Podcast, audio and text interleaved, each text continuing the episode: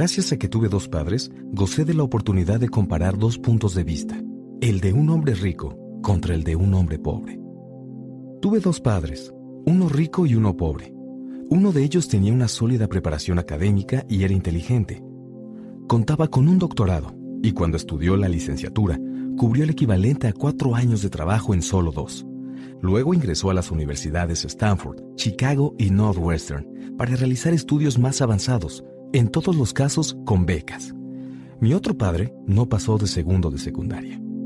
Ambos tuvieron éxito en sus carreras y trabajaron con ahínco durante toda su vida. Los dos llegaron a recibir ingresos muy sustanciosos. No obstante, uno siempre batalló en el aspecto financiero, mientras que el otro llegó a ser uno de los hombres más adinerados de Hawái. Al morir, uno le heredó decenas de millones de dólares a su familia, a grupos de caridad y a su iglesia, el otro solo dejó facturas pendientes por pagar. Ambos eran fuertes, carismáticos e influyentes. Ambos me ofrecieron sus consejos a pesar de que estos eran muy diferentes entre sí. Y aunque los dos creían firmemente en la educación, nunca me hicieron las mismas recomendaciones en lo referente a mis estudios.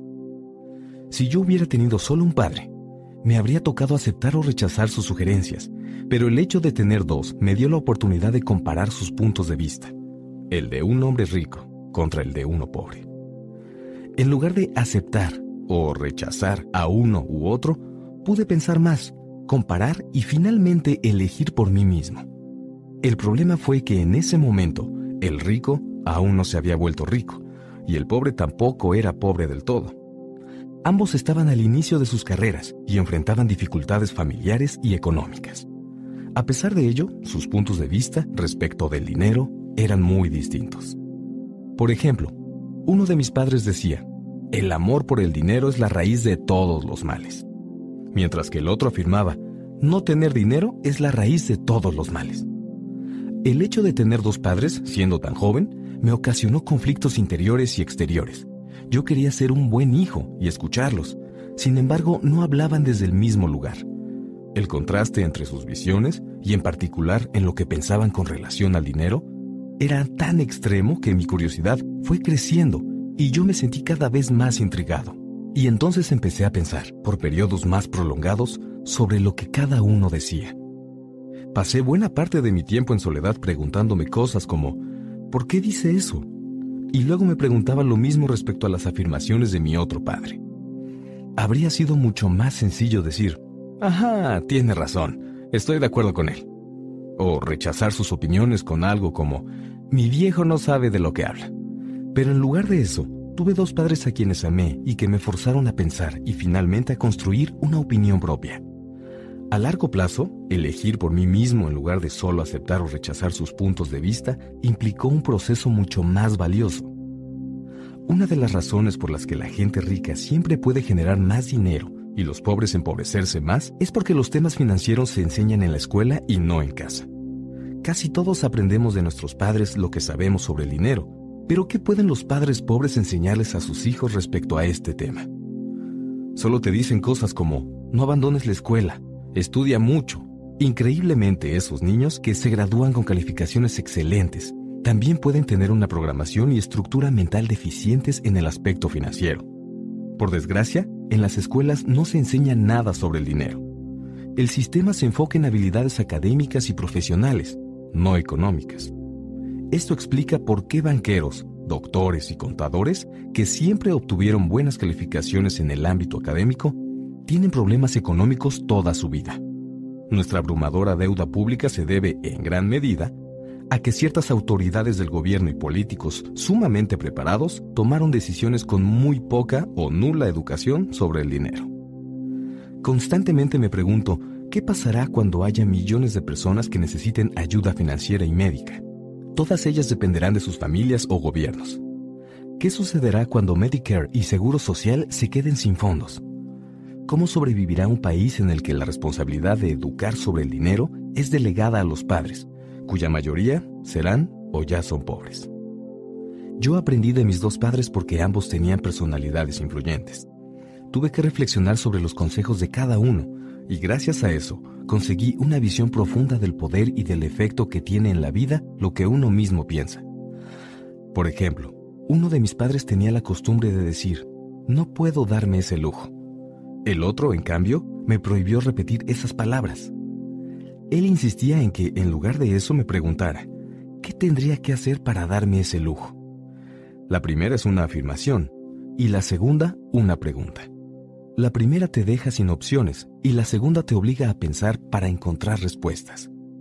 Mi padre rico, que estaba a muy pocos pasos de crear su fortuna, me explicó que al decir, no puedo darme ese lujo, automáticamente tu cerebro deja de funcionar y acepta la idea. Y cuando te preguntas, ¿qué tendría que hacer para darme ese lujo? Lo obligas a trabajar. Cabe señalar que mi padre rico no quería decir con esto que debía comprar todo lo que quisiera. En realidad, él era un fanático del ejercicio mental y consideraba que el cerebro era la computadora más potente del mundo. Decía, mi cerebro se fortalece todos los días porque lo ejercito y entre más fuerte se hace, más dinero puedo producir. Creía que afirmar, no puedo darme ese lujo, escondía tras de sí una especie de flojera mental. Aunque mis dos padres trabajaron con ahínco, llegué a notar que en lo referente al dinero, uno de ellos dejaba que su cerebro se echara a dormir, en tanto el otro tenía la costumbre de ejercitarlo. A largo plazo, el resultado fue que uno se fortaleció en el aspecto económico y el otro se debilitó es algo similar a lo que pasa cuando una persona asiste al gimnasio con regularidad y otra se queda tirada en el sofá viendo televisión. El ejercicio físico adecuado incrementa tu probabilidad de tener buena salud, mientras que el ejercicio mental incrementa las de obtener riqueza. Mis padres mantenían actitudes opuestas, y eso afectó la forma que tenían de pensar. Uno creía que los ricos debían pagar más impuestos para así cuidar de la gente menos afortunada. El otro decía, los impuestos son un castigo para quienes producen y una recompensa para quienes no generan nada. Uno de mis padres me decía esta recomendación. Estudia mucho para que puedas conseguir empleo en una compañía importante. El otro me recomendaba, estudia mucho para que encuentres una compañía importante y puedas adquirirla. Uno decía, no he podido volverme rico porque los tengo a ustedes, hijos. El otro afirmaba, Debo ser millonario porque los tengo a ustedes, hijos.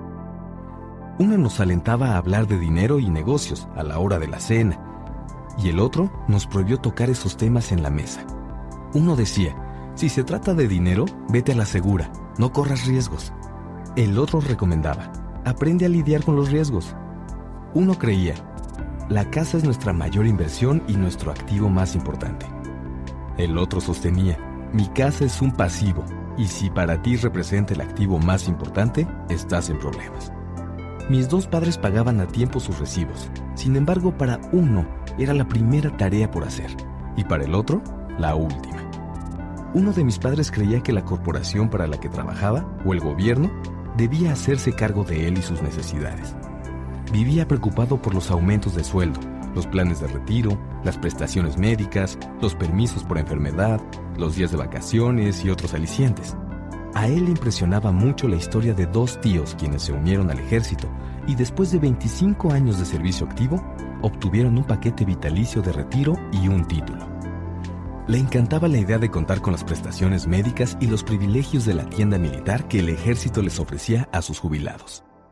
También le fascinaba el sistema de plazas que estaba disponible a través de la universidad.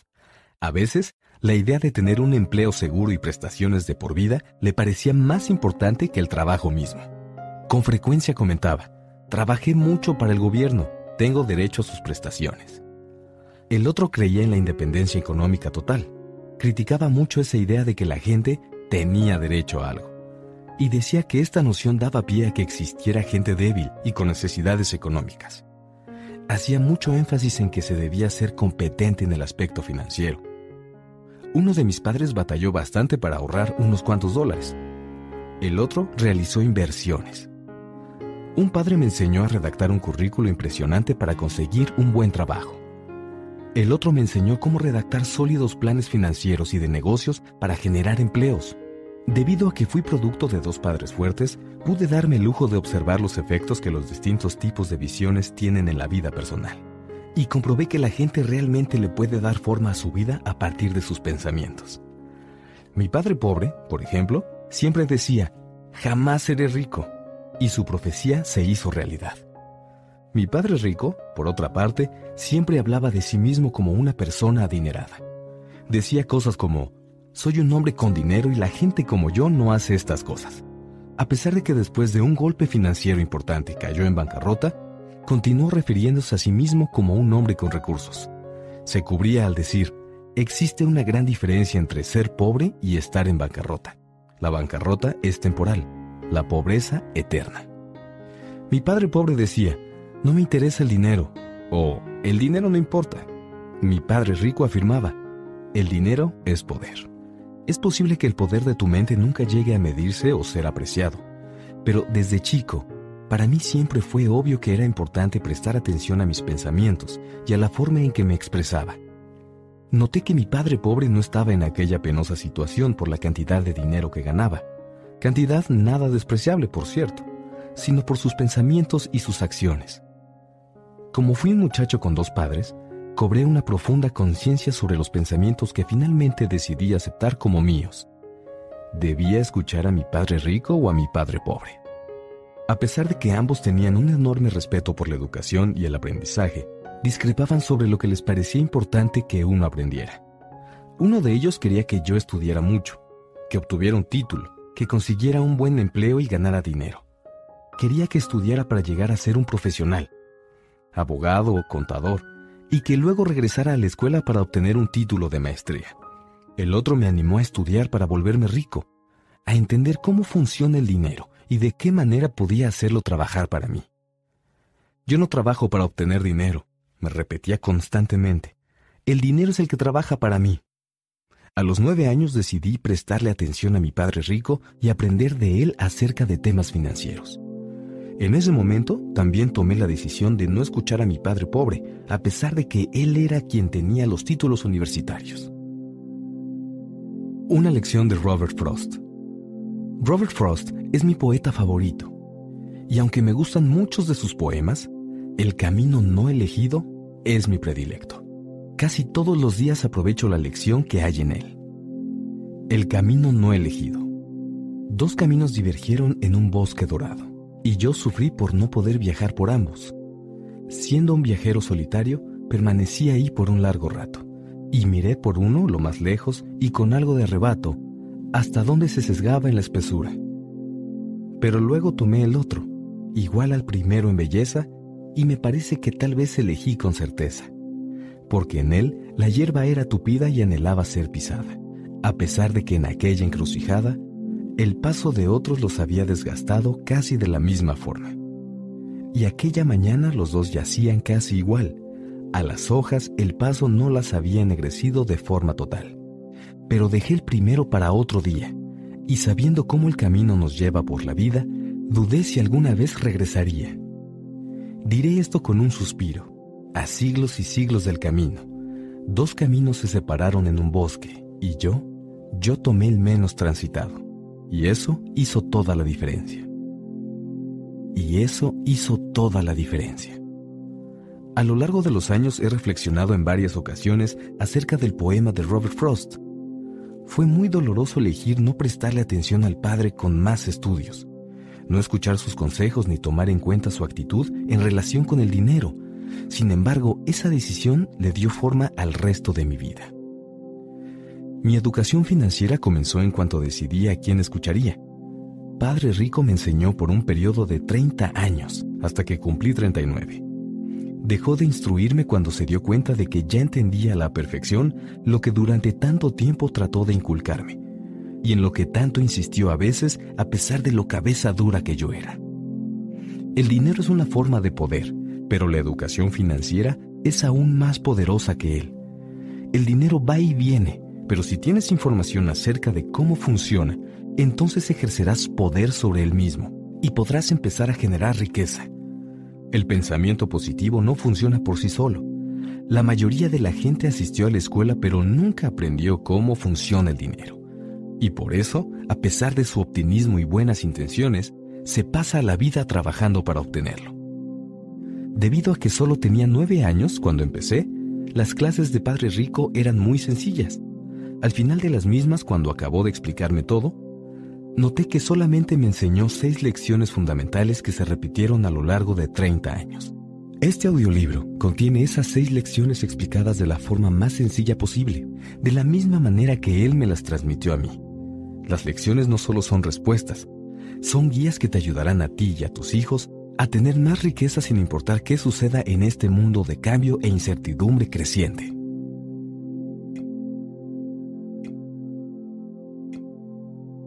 Capítulo 1 Lección 1 Los ricos no trabajan para obtener dinero. La gente pobre y la de la clase media trabajan para obtener dinero.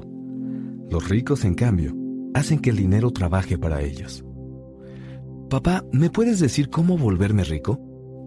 Mi padre dejó a un lado el periódico vespertino. ¿Para qué quieres volverte rico, hijo? Porque hoy la mamá de Jimmy llegó en su Cadillac nuevo. Iban a su casa de la playa a pasar el fin de semana. Llevaron con ellos a tres de los amigos de Jimmy, pero a mí y a Mike no nos invitaron. Nos dijeron que no lo hicieron porque éramos pobres. ¿Ah, sí? preguntó mi padre con incredulidad. Ajá, así fue, contesté herido. Papá sacudió la cabeza en silencio se empujó los lentes hasta el puente de la nariz y continuó leyendo el periódico. Yo me quedé ahí parado, esperando una respuesta. Eso fue en 1956, cuando tenía nueve años. Por aras del destino asistía a la misma escuela pública a la que la gente rica enviaba a sus hijos. Vivíamos en un pueblo en donde había plantaciones de azúcar. Los capataces de las plantaciones y otras personas con medios económicos, como doctores, dueños de negocios y banqueros, inscribían a sus hijos en esa primaria y por lo general los enviaban a escuelas privadas en cuanto terminaban el sexto grado. Yo asistía a esa escuela porque mi familia vivía del mismo lado de la calle en que ésta se encontraba. Si hubiera vivido del otro lado, habría ido a otra escuela, con niños de familias más parecidas a la mía, y al terminar, tanto ellos como yo, habríamos ido a secundarias y preparatorias públicas. Las escuelas privadas no habrían sido una opción. Al fin, mi padre volvió a soltar el periódico. Comprendí qué estaba pasando. Pues verás, hijo, comenzó a decir lentamente, si quieres ser rico, tienes que aprender a hacer dinero. ¿Y cómo hago dinero? le pregunté. Pues usa la cabeza, hijo, dijo con una sonrisa. Incluso entonces supe lo que eso significaba. Era algo como, eso es todo lo que te voy a decir, o no sé la respuesta, así que no me avergüences. Se forma una sociedad. A la mañana siguiente le conté a Mike, mi mejor amigo, todo lo que mi padre me dijo. Yo había notado que Mike y yo éramos los únicos chicos pobres de la escuela. Él también estaba allí por casualidad. Alguien trazó una desviación en el distrito escolar y por eso él y yo terminamos siendo compañeros de niños ricos. En realidad no éramos pobres, pero nos sentíamos así porque todos los otros chicos tenían guantes de béisbol, bicicletas recién compradas y todo nuevo. Mamá y papá nos daban lo esencial, como alimento, techo y ropa, pero eso era todo. Papá solía decir, si quieres algo, trabaja para conseguirlo. Nosotros queríamos cosas, pero no había muchos empleos disponibles para niños de nueve años. Entonces, ¿qué hacemos para conseguir dinero? preguntó Mike. No lo sé, le contesté. ¿Pero quieres ser mi socio? Mike accedió, y por eso, el siguiente sábado temprano, se convirtió en mi primer socio de negocios. Pasamos toda la mañana haciendo una lista con ideas para hacer dinero. De repente también hablamos de todos los chicos populares que se estaban divirtiendo en la casa de Jimmy. Fue un poco doloroso, pero también benéfico, porque la pena nos inspiró a seguir pensando en alguna manera de hacer dinero. Finalmente, un rayo nos iluminó por la tarde. Fue una idea que Mike sacó de un libro de ciencias que había leído. Emocionados, estrechamos las manos. Nuestra sociedad ya tenía un negocio.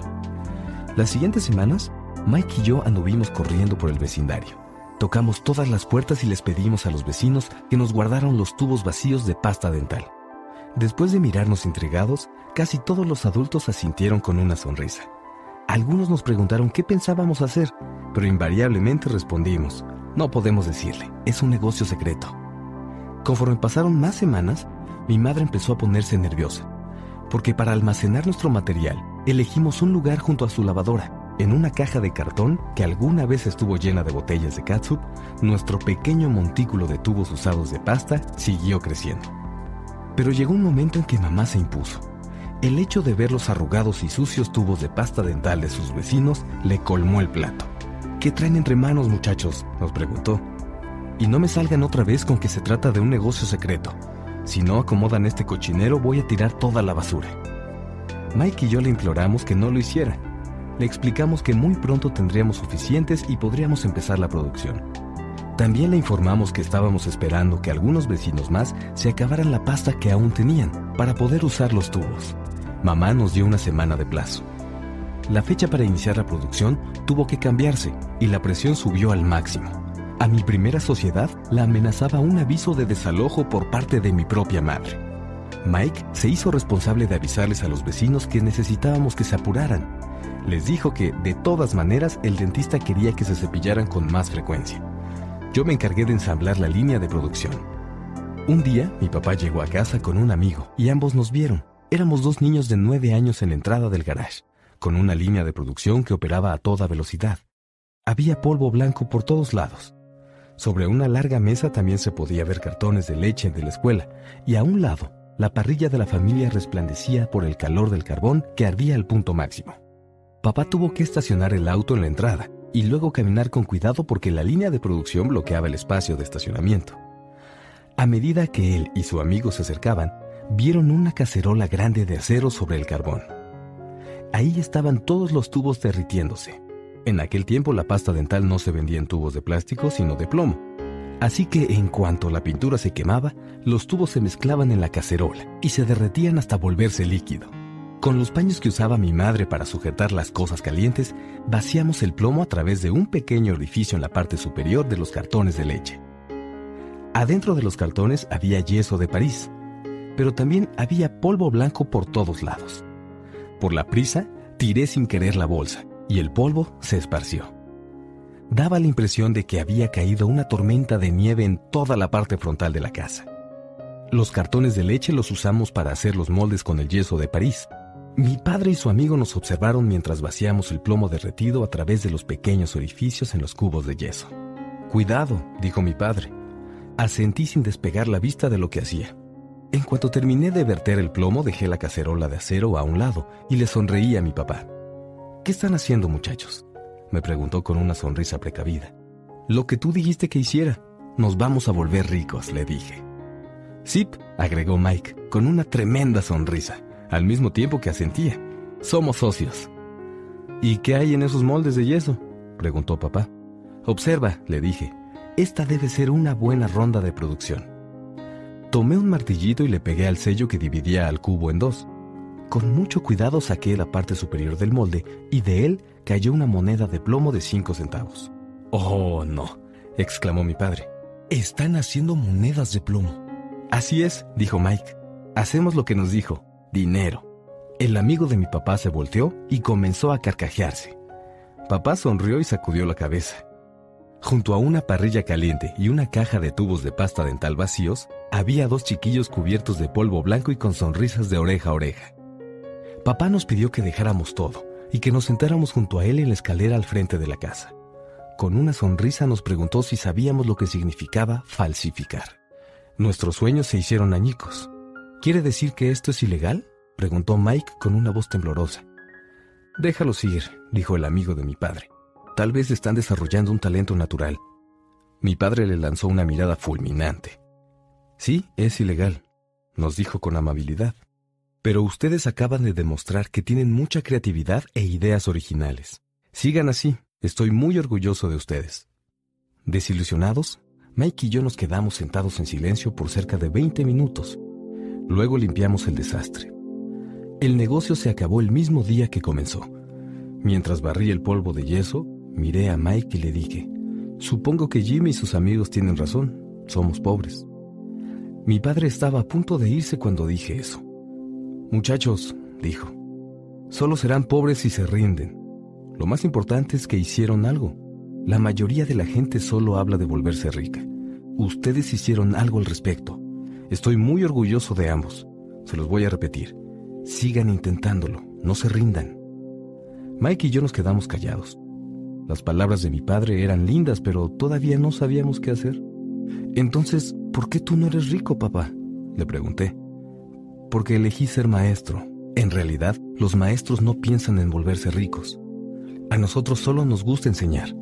Me encantaría poder ayudarlos, pero no sé cómo hacer dinero. Mike y yo nos volteamos y seguimos limpiando. Ya sé, dijo mi padre. Si quieren aprender a ser ricos, no me pregunten a mí. Pregúntenle a tu padre, Mike. ¿A mi papá? Preguntó mi amigo con el ceño fruncido. Sí, a tu papá, repitió mi padre con una sonrisa. A los dos nos atiende el mismo banquero, y él siempre me habla maravillas de tu papá. En varias ocasiones me ha dicho que es muy inteligente en lo que se refiere a hacer dinero. ¿Mi papá? preguntó Mike con incredulidad. Entonces, ¿por qué no tenemos un auto lindo y una casa bonita como los niños ricos de la escuela? Un auto lindo y una casa bonita no necesariamente significan que eres rico o que sabes cómo generar dinero, explicó mi padre. El papá de Jimmy trabajaba en la plantación de azúcar, así que no es muy distinto a mí. Él trabaja para una empresa y yo para el gobierno. La empresa le compró el auto. La compañía azucarera, sin embargo, está teniendo problemas financieros, por lo que el papá de Jimmy podría quedarse sin nada muy pronto. Tu padre es distinto, Mike. Parece que él está construyendo un imperio. Sospecho que en algunos años será un hombre muy, muy adinerado. Al escuchar eso, Mike y yo volvimos a emocionarnos. Con nuevos bríos retomamos la labor de limpiar el desastre que habíamos causado con nuestro ahora extinto negocio. Mientras limpiábamos, hicimos planes sobre cómo y cuándo hablaríamos con el papá de Mike. El problema era que trabajaba muchas horas al día y muy a menudo no volvía a casa sino hasta muy tarde. Tenía bodegas, una constructora, una cadena de tiendas y tres restaurantes. Estos últimos eran los que lo mantenían fuera hasta altas horas de la noche. Cuando terminamos de limpiar, Mike tomó el autobús a casa. Esa noche, cuando llegara su padre, hablaría con él y le preguntaría si nos podría enseñar cómo volvernos ricos. Prometió que me llamaría en cuanto hubiese hablado con él, incluso aunque fuera tarde. El teléfono sonó a las 8.30 pm. Muy bien, dije, el próximo sábado. Colgué el teléfono. El padre de Mike estuvo de acuerdo en reunirse con nosotros. A las 7.30 am del sábado, tomé el autobús que iba a la zona pobre del pueblo. Las lecciones comienzan. Mike y yo nos reunimos con su padre esa mañana, a las 8 am en punto. Él ya estaba ocupado. Llevaba una hora trabajando. Cuando entré a la pequeña, sencilla y ordenada casa, el supervisor de construcción del papá de Mike estaba a punto de irse en su camioneta. Papá está hablando por teléfono. Dijo que lo esperáramos en el porche. Me explicó Mike en cuanto abrió la puerta. El viejo piso de duela crujió cuando atravesé el umbral de la vieja construcción. Junto a la puerta había un tapete barato. Estaba ahí para ocultar los años de desgaste provocados por todos los pasos que el piso había tenido que soportar. A pesar de que estaba limpio, era un tapete que tenía que reemplazarse. Sentí un poco de claustrofobia cuando entré a la angosta sala repleta de viejos y mohosos muebles, que hoy serían artículos de colección. En el sofá había dos mujeres. Ambas eran un poco mayores que mi madre. Frente a ellas estaba sentado un hombre en ropa de trabajo. Llevaba pantalones y camisa de color khaki, bien planchados pero sin almidón, y botas de trabajo bien lustradas. Era unos 10 años mayor que mi papá. Todos nos sonrieron cuando Mike y yo pasamos camino al porche trasero. Les devolví el gesto con timidez. ¿Quiénes son esas personas? Pregunté. Ah, trabajan para mi padre. El señor dirige las bodegas y la señora los restaurantes. Cuando llegaste, seguramente viste al supervisor de construcción que estaba trabajando en el proyecto de una avenida, a 80 kilómetros de aquí. El otro supervisor, el que está construyendo una serie de casas, se fue antes de que llegaras. ¿Y así es siempre? Pregunté. No siempre, pero sí con frecuencia, dijo Mike, y sonrió mientras jalaba una silla para sentarse junto a mí. Le pregunté a mi papá si nos enseñaría a hacer dinero, dijo. Oh, ¿y qué te dijo? Le pregunté con curiosidad y cautela. Bueno, al principio puso una cara graciosa, pero luego dijo que nos haría una oferta. Ah, exclamé. Empecé a mecer mi silla contra la pared y me quedé equilibrado en las dos patas traseras. Mike hizo lo mismo. ¿Y sabes cuál es la oferta? Le pregunté. No, pero lo averiguaremos pronto. De repente el papá de Mike atravesó de golpe la desvencijada puerta deslizable que llevaba al porche. Mike y yo nos levantamos de un salto. No tanto por educación, sino porque nos asustamos. ¿Listos, muchachos? preguntó y tomó una silla para sentarse junto a nosotros. Asentimos y separamos las sillas de la pared para acercarlas y sentarnos frente a él. Era un hombre corpulento, como de 1,80 de altura y 90 kilos de peso. Mi papá era más alto, de más o menos el mismo peso y 5 años mayor que el papá de Mike.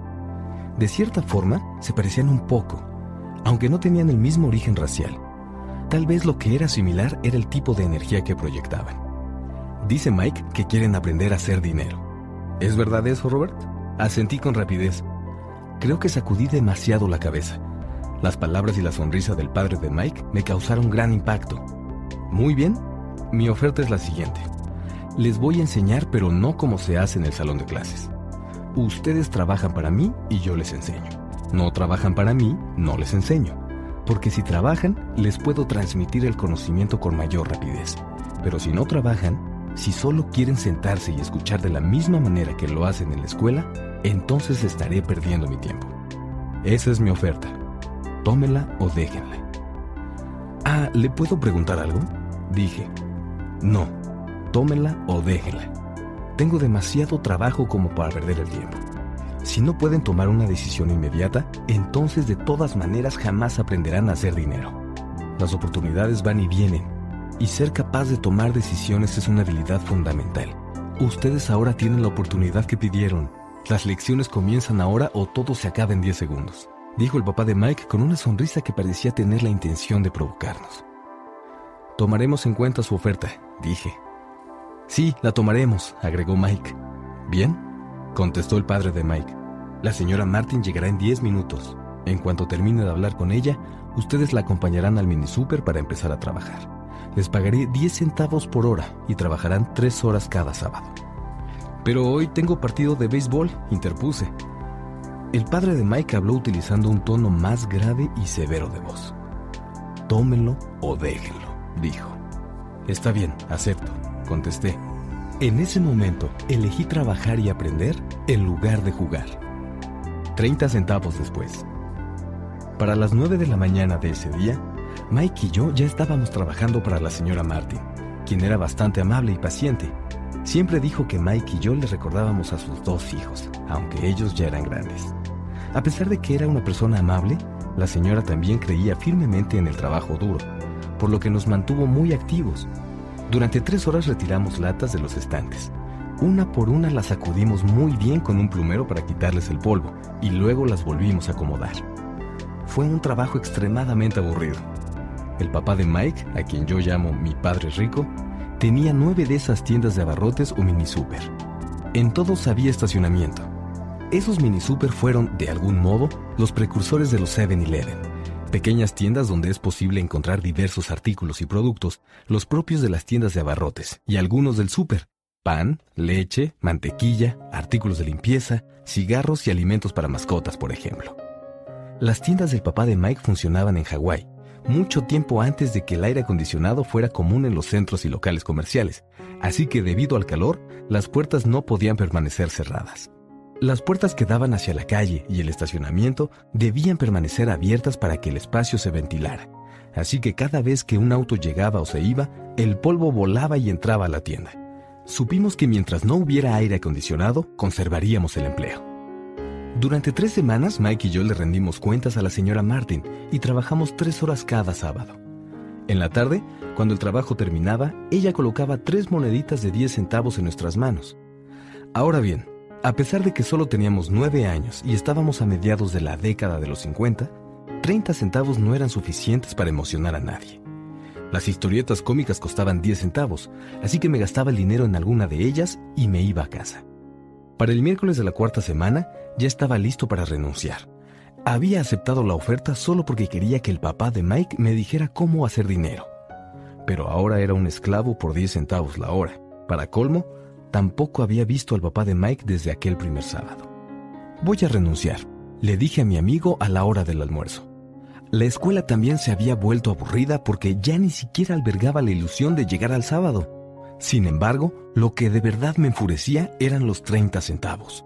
Mike se rió. ¿De qué te ríes? Le pregunté con enojo y frustración. Papá dijo que esto sucedería. Me dijo que nos reuniéramos con él cuando estuvieras listo para renunciar. ¿Qué? Pregunté indignado. ¿Estaba esperando que me hartara?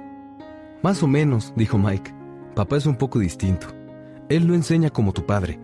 Mi papá es discreto y de pocas palabras. Espera a que llegue el sábado. Le diré que estás listo. ¿O sea que me pusieron una trampa? No, en realidad no. Bueno, tal vez.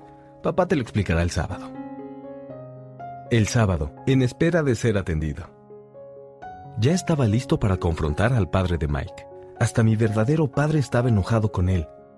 Mi padre biológico, al que llamo padre pobre, pensaba que mi padre rico estaba violando las leyes laborales infantiles y que debía ser investigado. Mi padre pobre, el que tenía más preparación académica, me dijo que tenía que exigir lo que me correspondía, por lo menos 25 centavos por hora. También me dijo que si no recibía un aumento, debía renunciar inmediatamente. Además, no necesitas un maldito empleo, dijo mi padre indignado. A las 8 de la mañana del sábado atravesé la puerta de la casa de Mike. Me abrió su padre. Siéntate y espera tu turno, me dijo en cuanto entré. Luego se dio la vuelta y desapareció en la oficinita que tenía junto a una de las recámaras. Miré alrededor y no vi a Mike. Me sentí un poco incómodo, pero decidí sentarme junto a las mismas dos mujeres que había visto cuatro semanas atrás. Ellas me sonrieron y se acomodaron en el sofá para hacerme lugar. Pasaron 45 minutos estaba que echaba humo. Las dos señoras entraron con el papá de Mike. Incluso se habían ido media hora antes. Luego entró un señor mayor. Estuvo 20 minutos en la oficina y se fue. En un hermoso y soleado día hawaiano, estaba en aquella casa vacía, sentado en una oscura y mohosa sala, esperando para hablar con un miserable explotador de niños. Lo escuché moverse dentro de su oficina. Noté que hablaba por teléfono y que me estaba ignorando. Estaba listo para irme, pero por alguna razón me quedé. Finalmente, después de 15 minutos, a las 9 en punto, Padre Rico salió de su oficina y, sin decirme una sola palabra, con un gesto me indicó que pasara. Por lo que entiendo, quieres que te aumente el sueldo, y si no, vas a renunciar, dijo Padre Rico, al mismo tiempo que giraba en su silla de oficina. Bueno, es que usted no está cumpliendo con su parte del trato, balbuceé, casi llorando. Me asustaba muchísimo tener que confrontar a un adulto. Dijo que nos enseñaría si trabajábamos para usted. Yo lo hice y trabajé duro. Renuncié a mis juegos de béisbol para trabajar, pero usted no cumplió su palabra y no me ha enseñado nada. Es un estafador, tal como dice toda la gente del pueblo. Es codicioso, quiere todo el dinero y no cuida a sus empleados. Me hizo esperar. No está mostrando respeto por mí. Solo soy un niño, pero merezco que me traten mejor. Nada mal, dijo. En menos de un mes ya llegaste a sonar como casi todos mis empleados. ¿Cómo dice? le pregunté. No entendí lo que quiso decir, así que continué quejándome. Pensé que iba a cumplir con su oferta y que me enseñaría. ¿Pero solo quiere torturarme? Eso es cruel, muy, muy cruel. Te estoy enseñando, dijo Padre Rico en voz baja. ¿Qué me ha enseñado? Nada, dije muy enojado. Ni siquiera ha hablado conmigo desde que estuve de acuerdo en trabajar a cambio de cacahuates. Hay leyes laborales infantiles, ¿lo sabía? Mi papá trabaja para el gobierno. ¿Sabía eso? Vaya, dijo Padre Rico. Ahora suenas exactamente como casi toda la gente que solía trabajar para mí. Gente a la que he despedido o que terminó renunciando. ¿Y entonces qué tiene usted que decir? Le pregunté. Me sentí bastante valiente para ser un niñito. Me mintió, yo trabajé, pero usted no cumplió su palabra. No me ha enseñado nada. ¿Y cómo sabes que no te he enseñado nada? preguntó con ecuanimidad. Bueno, ya nunca habló conmigo. Llevo tres semanas en el mini super y usted no me ha enseñado nada, dije haciendo puchero. ¿Tú crees que enseñar significa hablar o dar una conferencia? preguntó Padre Rico. Bueno, sí, contesté. Así es como te enseñan en la escuela, dijo con una sonrisa. Pero la vida no te enseña de esa manera. Y yo me atrevería a decir que la vida es la mejor maestra de todas. La mayor parte del tiempo no te habla, solo te va empujando por ahí. Sin embargo, cada empujón es su forma de decir, despierta, hay algo que quiero que aprendas. ¿De qué está hablando este hombre? Me pregunté en silencio. Cuando la vida me daba empujones, ¿estaba tratando de hablar conmigo? Ahora sí me encontraba totalmente convencido de que debía renunciar estaba lidiando con una persona que necesitaba que le encerraran en el manicomio. Si logras aprender las lecciones de la vida, te irá bien. Si no, solo seguirán empujándote por ahí. La gente puede hacer dos cosas. Algunos permiten que la vida los mangonee, que los lleve de aquí para allá. Otros se enojan y al responder empujan a su jefe, a su empleo, a su esposo o esposa, y lo hacen porque ignoran que quien los intimida es la vida misma. No tenía idea de lo que hablaba aquel hombre. La vida nos empuja a todos. Algunos se rinden y otros luchan. Algunos aprenden las lecciones y continúan. Reciben con alegría los embates porque saben que los empujones significan que necesitan y deben aprender algo. Saben que tienen que aprender y continuar viviendo, pero son muy pocos. La mayoría solo renuncia. Algunos, como tú, pelean. Mi padre rico se puso de pie y cerró la ruidosa y vieja ventana de madera que tanto necesitaba ser reparada. Si aprendes esta lección, crecerás y te convertirás en un hombre sabio, joven y rico. Si no, te pasarás la vida culpando de tus problemas a tu empleo, al mal salario o a tu jefe. Siempre vivirás en espera de que llegue esa gran oportunidad que resolverá todos tus problemas económicos. Padre Rico volteó para comprobar si estaba escuchando. Nos vimos, nos comunicamos con la mirada, y cuando recibí su mensaje, volteé en otra dirección. Sabía que tenía razón, lo estaba culpando a pesar de que yo había pedido aprender. Estaba luchando en su contra. Y entonces continuó hablando. O si eres el tipo de persona que no tiene agallas, te darás por vencido cada vez que la vida te empuje. Si eres así, entonces siempre vivirás tomando el camino fácil, haciendo lo correcto y esperando un suceso que nunca llegará. Luego morirás siendo un viejo aburrido. Tendrás muchos amigos a los que les agradarás bastante porque eres un individuo muy trabajador, pero la verdad será que permitiste que la vida te empujara hasta hundirte en la sumisión. En el fondo, siempre te habrá aterrado correr riesgos. Te habría gustado ganar, pero tu miedo a perder siempre será mucho mayor a la emoción de obtener lo que quieres. En tu interior, tú y solo tú sabrás que nunca te lanzaste, que preferiste jugar a lo seguro. Nuestras miradas volvieron a encontrarse. ¿Me ha estado empujando? Le pregunté. Habrá quien asegure que sí, dijo Padre Rico, con una sonrisa, pero yo más bien diría que solo te di una probadita de lo que es la vida. ¿Una probadita de lo que es la vida? Le pregunté, todavía enojado pero con curiosidad y deseos de aprender. Tú y Mike son las primeras personas que me piden que les enseñe a hacer dinero. Tengo más de 150 empleados, pero ninguno de ellos me ha solicitado que le diga lo que sé sobre el dinero. Siempre me piden un empleo y un cheque de nómina, pero nunca conocimiento. Es por ello que la gran mayoría pasará los mejores años de su vida trabajando para obtener dinero, sin entender a fondo por qué lo hace. Entonces empecé a prestar mucha atención. Es por eso que cuando Mike me dijo que ustedes querían aprender cómo hacer dinero, decidí diseñar un curso que fuera reflejo de la vida real. Yo podría hablarles hasta quedarme sin aliento, pero ustedes jamás me escucharían. Preferí dejar que la vida los empujara un poco para que me prestaran atención. Por eso solo les pagué 10 centavos. ¿Y entonces cuál es la lección que aprendí al trabajar por 10 centavos por hora? Pregunté. ¿Que es mezquino y explota a sus empleados? Padre Rico se meció hacia atrás y se carcajeó de buena gana. Después dijo, es mejor que cambies tu forma de ver las cosas. Deja de culparme y de pensar que yo soy el problema. Si sigues creyendo eso, entonces tendrás que cambiar mi forma de ser. Pero si empiezas a ver que el problema eres tú, entonces solo tendrás que cambiarte a ti mismo. Tendrás que aprender y volverte más sabio. La mayoría de la gente quiere que los demás cambien, pero ella no está dispuesta a hacerlo. Ahora déjame decirte algo. Es más fácil cambiarte a ti que a los demás. No entiendo, dije. No me culpes de tus problemas, repitió Padre Rico, ya un poco impaciente. Pero usted solo me paga 10 centavos. ¿Y qué es lo que estás aprendiendo? me preguntó con una sonrisa. ¿Qué es un tacaño? Insistí con una sonrisa maliciosa. ¿Lo ves? ¿Crees que el problema soy yo? dijo. ¿Y lo es? Si continúas con esa actitud no vas a aprender nada. Si sigues pensando que yo soy el problema, ¿qué opciones te quedan?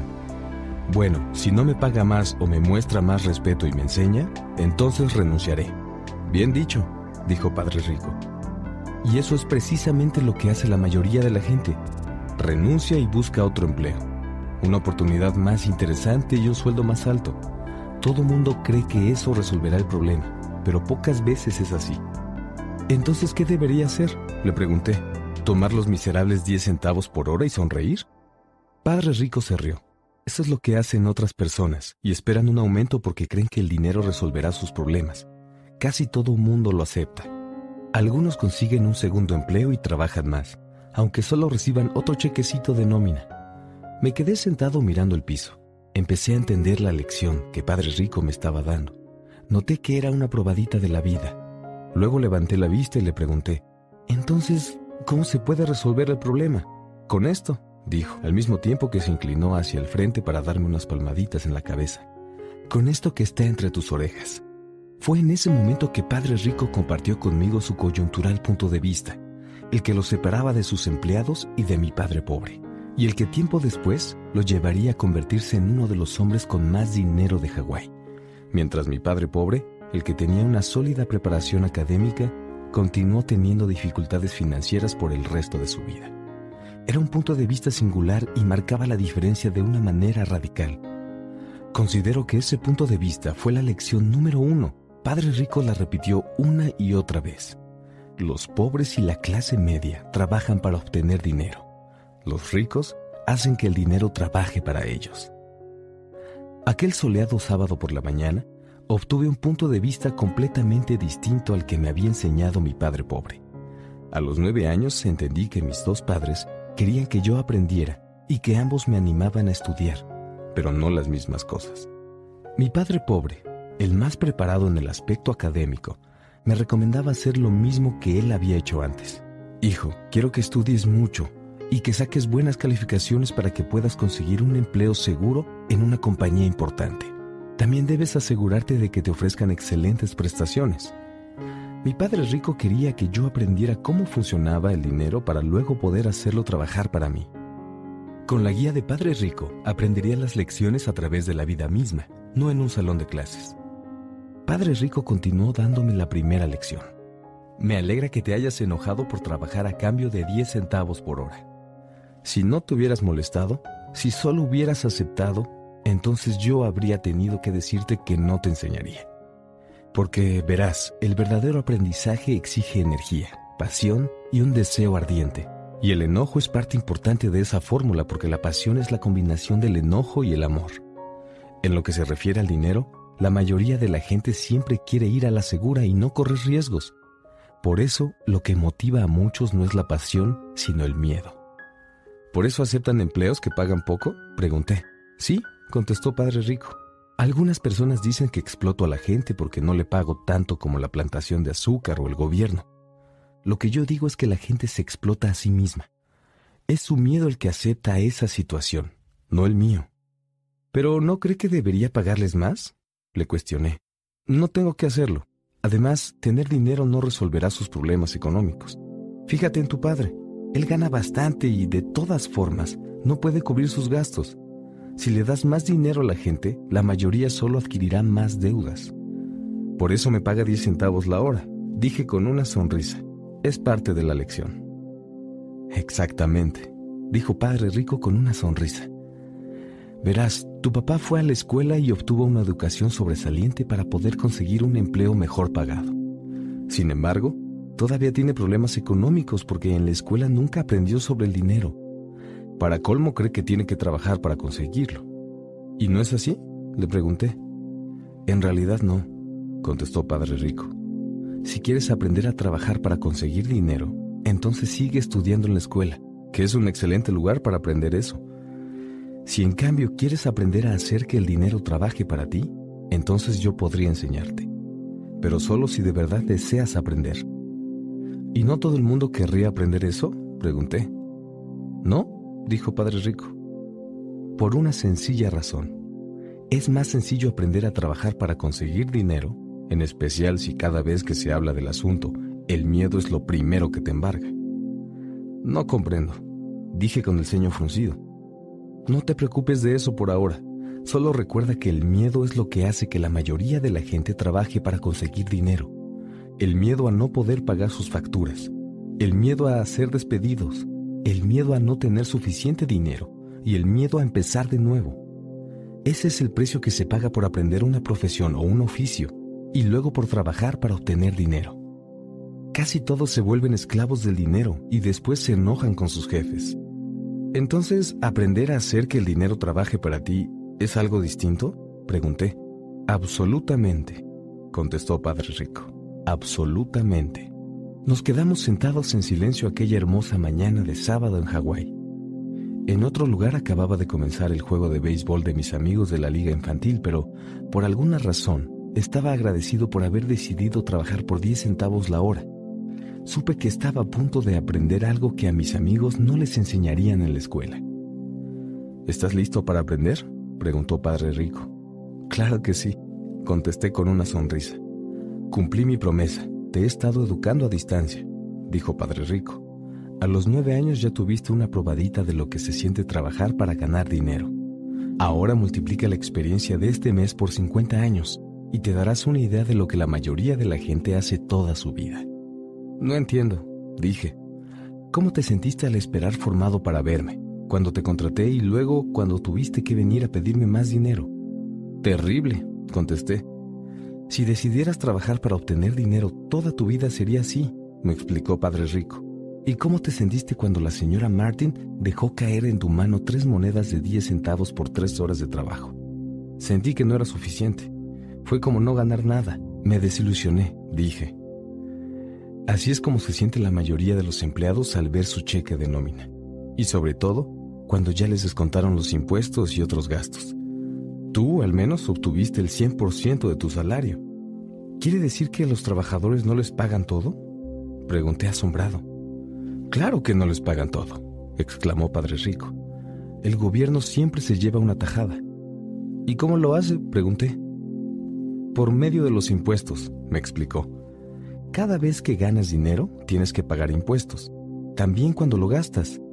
Te cobran impuestos por ahorrar e incluso cuando mueres. ¿Por qué la gente permite que el gobierno le haga eso? Los ricos no lo permiten, dijo Padre Rico con una sonrisa. Pero la gente pobre y la de la clase media, sí. Puedo apostarte que yo gano más que tu papá, pero él paga más impuestos. ¿Cómo es posible? Pregunté. Por la edad que tenía, no me sonaba lógico. ¿Por qué alguien permitiría que el gobierno le hiciera algo así? Padre Rico se meció suavemente en su silla, guardó silencio y me miró a los ojos. ¿Listo para aprender? Preguntó. Asentí lentamente. Como ya te dije, hay mucho por aprender. Aprender a hacer que el dinero trabaje para ti es una labor de toda la vida. La mayoría de las personas va cuatro años a la universidad y luego pueden continuar otros años más con estudio de grado y su preparación termina ahí. Yo, en cambio, sé que mis estudios sobre el dinero y los temas económicos no tienen fin. Continuarán por siempre porque entre más sé, descubro que me falta mucho por aprender. Casi nadie estudia este tema. La gente trabaja, recibe su cheque, pone al día su chequera y ya. Pero luego se pregunta por qué tiene problemas económicos. Casi todos piensan que con más dinero podrían resolver sus dificultades, pero no se dan cuenta de que el problema radica en su falta de educación financiera. ¿Entonces mi padre tiene problemas de impuestos porque no entiende lo que pasa con el dinero? Pregunté confundido. Mira, dijo Padre Rico, los impuestos son una sola pequeña parte del aprendizaje sobre cómo hacer que el dinero trabaje para ti. El día de hoy quería averiguar si tú seguías teniendo pasión por aprender sobre el tema. A la mayoría de la gente le desagrada. Casi todo el mundo quiere ir a la escuela, aprender una profesión, divertirse en su trabajo y ganar mucho dinero. Pero un día despiertan con problemas económicos tremendos y entonces ya no pueden dejar de trabajar. Ese es el precio que se paga por solamente saber trabajar para obtener dinero y por nunca aprender a hacer que éste trabaje para ti. Entonces, ¿todavía tienes pasión por aprender? preguntó Padre Rico. Asentí. Bien, agregó. Ahora vuelve al trabajo. Esta vez no te pagaré. ¿Qué? Pregunté anonadado. ¿Ya me escuchaste? Nada. Trabajarás las mismas tres horas este sábado, pero no te pagaré diez centavos por hora. Dijiste que querías aprender a no trabajar por dinero, así que no te voy a pagar. No podía creer lo que estaba escuchando. Ya tuve esta misma conversación con Mike y él ya está trabajando. Está sacudiendo y acomodando alimentos enlatados a cambio de nada. Más vale que te apresures y vuelvas pronto allá. No es justo, grité. Tiene que pagarme algo. Dijiste que querías aprender. Si no aprendes esto ahora, crecerás y te convertirás en alguien parecido a las dos mujeres y el señor mayor que estaban en la sala. Gente que trabaja por dinero, con la única esperanza de que no la despida. O en alguien como tu papá, que gana mucho pero de todas maneras está endeudado hasta el cuello y cree que solo resolverá su problema si consigue más dinero. Si eso es lo que quieres, entonces volveré a darte los 10 centavos por hora que te ofrecí al principio. Aunque también puedes hacer lo que la mayoría de los adultos quejarte de que la paga es insuficiente, renunciar y buscar otro empleo. Pero entonces, ¿qué hago? Pregunté. Padre Rico me dio una suave palmada en la cabeza. Utiliza esto, dijo. Si usas bien la cabeza, en muy poco tiempo me estarás agradecido por haberte dado una oportunidad y te volverás un hombre rico. Me quedé ahí sin poder creer lo injusto que era el trato que me acababa de ofrecer. Llegué a solicitar un aumento y, de alguna manera, de pronto ya estaba trabajando a cambio de nada. Padre Rico me dio otra palmadita en la cabeza y dijo, usa esto. Ahora sal de aquí y vuelve al trabajo. Lección 1. Los ricos no trabajan para obtener dinero. No le dije a mi padre que no me estaban pagando. No lo habría entendido y además no quería tener que explicarle algo que a mí mismo no me quedaba claro. Mike y yo trabajamos tres semanas más, tres horas cada sábado a cambio de nada. El trabajo no me molestaba e incluso la rutina se volvió más llevadera, pero perderme los juegos de béisbol y no poder ni siquiera comprar algunas historietas me hacía enfurecer. La tercera semana, Padre Rico pasó por la tienda al mediodía. Escuchamos cuando su camioneta se detuvo en el estacionamiento y luego el chisporroteo que hizo el motor al apagarse. Padre Rico entró al local y saludó a la señora Martin con un abrazo Después de ponerse al tanto sobre lo que ocurría en la tienda, se acercó al refrigerador de helados, sacó dos, los pagó y nos hizo una señal a Mike y a mí. Demos un paseo, muchachos. Esquivamos algunos autos para cruzar la calle y caminamos por un extenso campo cubierto de césped, en donde había algunos adultos jugando béisbol. Nos sentamos en una solitaria mesa para picnics y ahí, Padre Rico nos dio los helados. ¿Cómo están, chicos? Bien, contestó Mike. Yo asentí. ¿Han aprendido algo? preguntó Padre Rico. Mike y yo nos miramos, encogimos los hombros y sacudimos la cabeza al mismo tiempo en negación. ¿Cómo eludir una de las trampas más grandes de la vida? Bien, pues más les vale empezar a pensar, chicos. Tienen enfrente una de las lecciones más importantes. Si la aprenden, gozarán de una vida con gran libertad y seguridad. Si no, terminarán como la señora Martin, y como la mayoría de la gente que viene a este parque a jugar béisbol.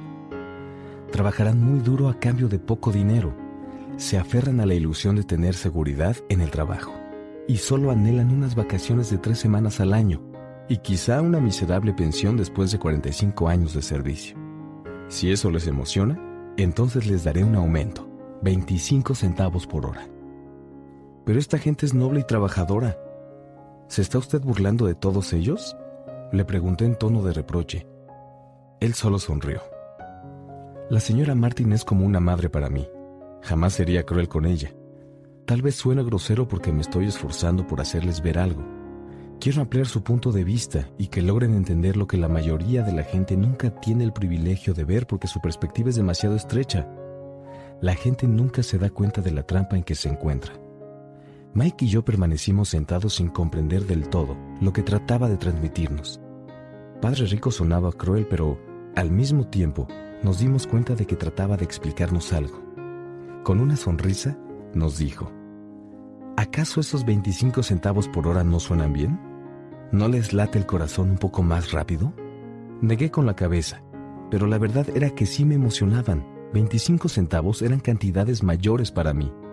Muy bien, les pagaré un dólar por hora, dijo Padre Rico con una sonrisa traviesa. Entonces mi corazón se volvió loco. Una voz en mi cabeza gritaba, acepta, acepta. Sin embargo, aunque no podía creer lo que escuchaba, me quedé callado. De acuerdo, que sean dos dólares por hora. Mi cerebro y mi corazoncito casi explotaban. Después de todo, era 1956 y recibir dos dólares por hora me habría convertido en el niño más adinerado del mundo. No podía ni siquiera imaginar lo que sería ganar esa cantidad de dinero. Quería aceptar, quería ser parte del trato. Ya me imaginaba una bicicleta nueva, un guante de béisbol y sobre todo la adoración que me profesarían mis amigos en cuanto sacara a la vista algo de dinero. Y, por si fuera poco, Jimmy y sus amigos ricos jamás podrían volver a llamarme pobre. Pero por alguna razón me mantuve callado. El helado se había derretido y ahora se chorreaba por mi mano.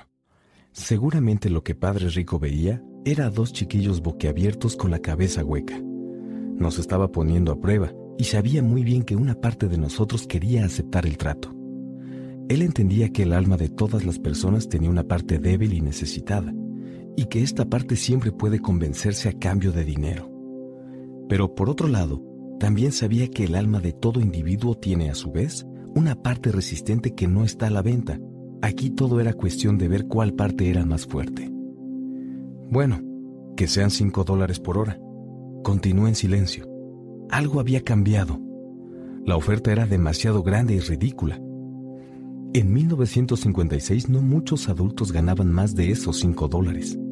A pesar de todo, la tentación desapareció pronto. Me apacigué. Lentamente volteé a la izquierda para ver a Mike. Él también me miró. Esa parte de mi alma que era débil y necesitada se quedó callada. Y entonces la parte que no tenía precio venció. Al verlo, supe que Mike también había llegado a ese punto. Bien, dijo Padre Rico en voz baja. Casi todos tienen un precio. Lo tienen porque el miedo y la codicia se apoderan de ellos. En primer lugar, el miedo a no tener dinero nos motiva a trabajar duro. Y una vez que obtenemos el cheque de nómina, la codicia o la avaricia nos hace pensar en todas las cosas maravillosas que se pueden comprar con el dinero. Y entonces se establece el patrón. ¿Cuál patrón? Pregunté. El patrón de levantarse, ir a trabajar, pagar recibos y otra vez levantarse, ir a trabajar, pagar recibos. Hay dos emociones que siempre controlan la vida de la gente, el miedo y la codicia. Si les ofreces más dinero, continuará por siempre en ese ciclo y gastará más cada vez. Es a lo que le llamo la carrera de la rata. ¿Y existe otra opción? preguntó Mike. Sí, dijo Padre Rico, pero muy pocas personas la descubren. ¿Y cuál es? continuó preguntando mi amigo. Eso es lo que espero que aprendan mientras trabajan y estudian conmigo, chicos. Por eso es que dejé de pagarles. ¿Nos puedes dar alguna pista? preguntó Mike. Estamos un poco cansados de trabajar duro, en especial si no obtenemos nada a cambio. Bueno, el primer paso es decir la verdad, dijo Padre Rico. Nosotros no hemos mentido, argumenté. No dije que mintieran, dije que debían decir la verdad, explicó Padre Rico. ¿La verdad acerca de qué? pregunté. Acerca de cómo se sienten, contestó Padre Rico. No se la tienen que decir a nadie más, solo admítanla para ustedes mismos. ¿Quiere decir que la gente del parque, la que trabaja para usted y la señora Martin, no lo hacen? Pregunté. Lo dudo, dijo Padre Rico. Creo que los demás solo sienten el miedo de no tener dinero. No es algo que confronten de una manera lógica. En lugar de usar la cabeza, reaccionan a un nivel emocional explicó Padre Rico. Luego les cae algo de efectivo en las manos y, una vez más, emociones como el gozo, el deseo y la avaricia se apoderan de ellos. Reaccionan nuevamente en lugar de pensar. Entonces sus emociones controlan sus mentes, señaló Mike. Correcto, añadió Padre Rico. En lugar de admitir la verdad respecto a cómo se sienten, reaccionan de acuerdo con sus sentimientos y dejan de pensar. Como tienen miedo, van a trabajar con la esperanza de que el dinero apacigüe el temor, pero este continúa acosándolos. Vuelven al trabajo, creen que el dinero los calmará, pero no es así. El miedo los mantiene en esta trampa que implica trabajar, ganar dinero y esperar que el miedo desaparezca. Pero cada vez que despiertan, el miedo sigue ahí con ellos.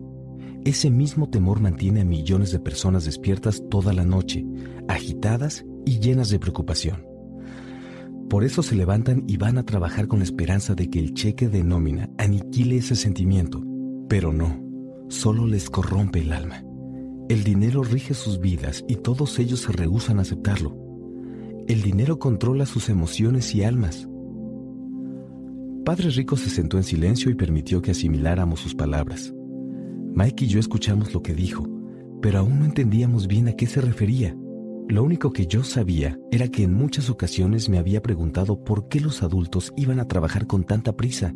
No parecía ser divertido y ellos nunca lucían felices, pero de todas formas, siempre iban. Cuando Padre Rico se dio cuenta de que asimilamos lo más posible lo que nos había dicho, agregó, Muchachos, quiero que eludan esa trampa. Eso es lo que realmente les quiero enseñar. No solo quiero que sean ricos, porque eso no soluciona el problema. ¿No? Pregunté sorprendido. No, no lo soluciona. Déjame explicarte otra emoción. El deseo. Algunos le llaman avaricia, pero yo prefiero decirle deseo. Es perfectamente normal desear algo que sea mejor, más bonito, más divertido o emocionante. Por eso el deseo también hace que la gente trabaje para obtener dinero. Muchos desean conseguir dinero porque creen que con él pueden comprar felicidad. Sin embargo, la felicidad que trae el dinero consigo dura poco. Entonces las personas necesitan más dinero para conseguir más felicidad, placer, comodidad y seguridad. Continúan trabajando y creyendo que el dinero aliviará a sus almas del miedo y el deseo que las habita, pero eso no es posible. ¿También la gente rica hace esto? preguntó Mike. Sí, también los ricos lo hacen, contestó Padre Rico. Pero de hecho la gente rica que en realidad no es rica de verdad se lo debe al miedo más que al deseo. Muchos de ellos creen que el dinero puede eliminar el temor a ser pobres y, por eso, amasan grandes fortunas. Por desgracia, descubren que el miedo solo se hace mayor y entonces lo que temen es perder el dinero. Tengo amigos que continúan trabajando a pesar de que ya tienen bastante. También conozco gente que ya posee millones, pero ahora tiene más miedo que cuando era pobre. Temen perderlo todo los miedos que los condujeron a volverse ricos se intensificaron. Esa débil y necesitada parte de su alma grita con más fuerza aún. No quieren perder sus mansiones, autos y el exuberante estilo de vida que el dinero les ha dado. Les preocupa lo que sus amigos dirían si perdieran todo. Muchos tienen fuertes problemas emocionales y son neuróticos a pesar de que tienen más dinero y parecen llevar una vida mejor. ¿Entonces los pobres son más felices? Pregunté. No, no lo creo, contestó Padre Rico. Eludir al dinero es algo tan triste como vivir apegado a él. Tal y como si lo hubiéramos llamado, en ese momento pasó cerca de nuestra mesa el vagabundo del pueblo. Se detuvo junto a un bote grande de basura y hurgó en él. Los tres lo observamos con interés, aunque probablemente, antes de tener aquella conversación, lo habríamos ignorado. Padre Rico sacó un dólar de su cartera y le hizo un gesto al hombre. Al ver el dinero, el vagabundo se acercó, tomó el billete, le agradeció a Padre Rico y se alejó deprisa, feliz por su buena suerte. Ese hombre no es muy distinto a mis empleados, dijo Padre Rico. Conozco a mucha gente que dice, ah, el dinero no me interesa. Sin embargo, trabaja ocho horas diarias. Eso es una negación de la verdad. Si no les interesa el dinero, entonces ¿por qué trabajan? Esa forma de pensar es posiblemente más retorcida que la de la gente que acumula dinero. Mientras estaba sentado ahí, escuchando a mi padre rico, recordé todas aquellas ocasiones en que padre pobre había dicho, el dinero no me interesa, lo repetía con frecuencia. También se cubría diciendo algo como, yo trabajo porque me gusta mi empleo. ¿Y entonces qué hacemos? pregunté. ¿No trabajar por dinero hasta que desaparezcan todos los rastros de miedo y codicia? No, eso sería un desperdicio de tiempo, dijo Padre Rico. Las emociones son lo que nos hace humanos. La palabra emoción significa energía en movimiento.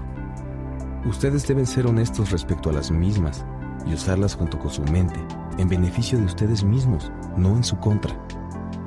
Vaya, exclamó Mike. No se preocupen respecto a lo que les acabo de decir. Cobrará más sentido conforme pasen los años. No reaccionen, solo observen sus emociones.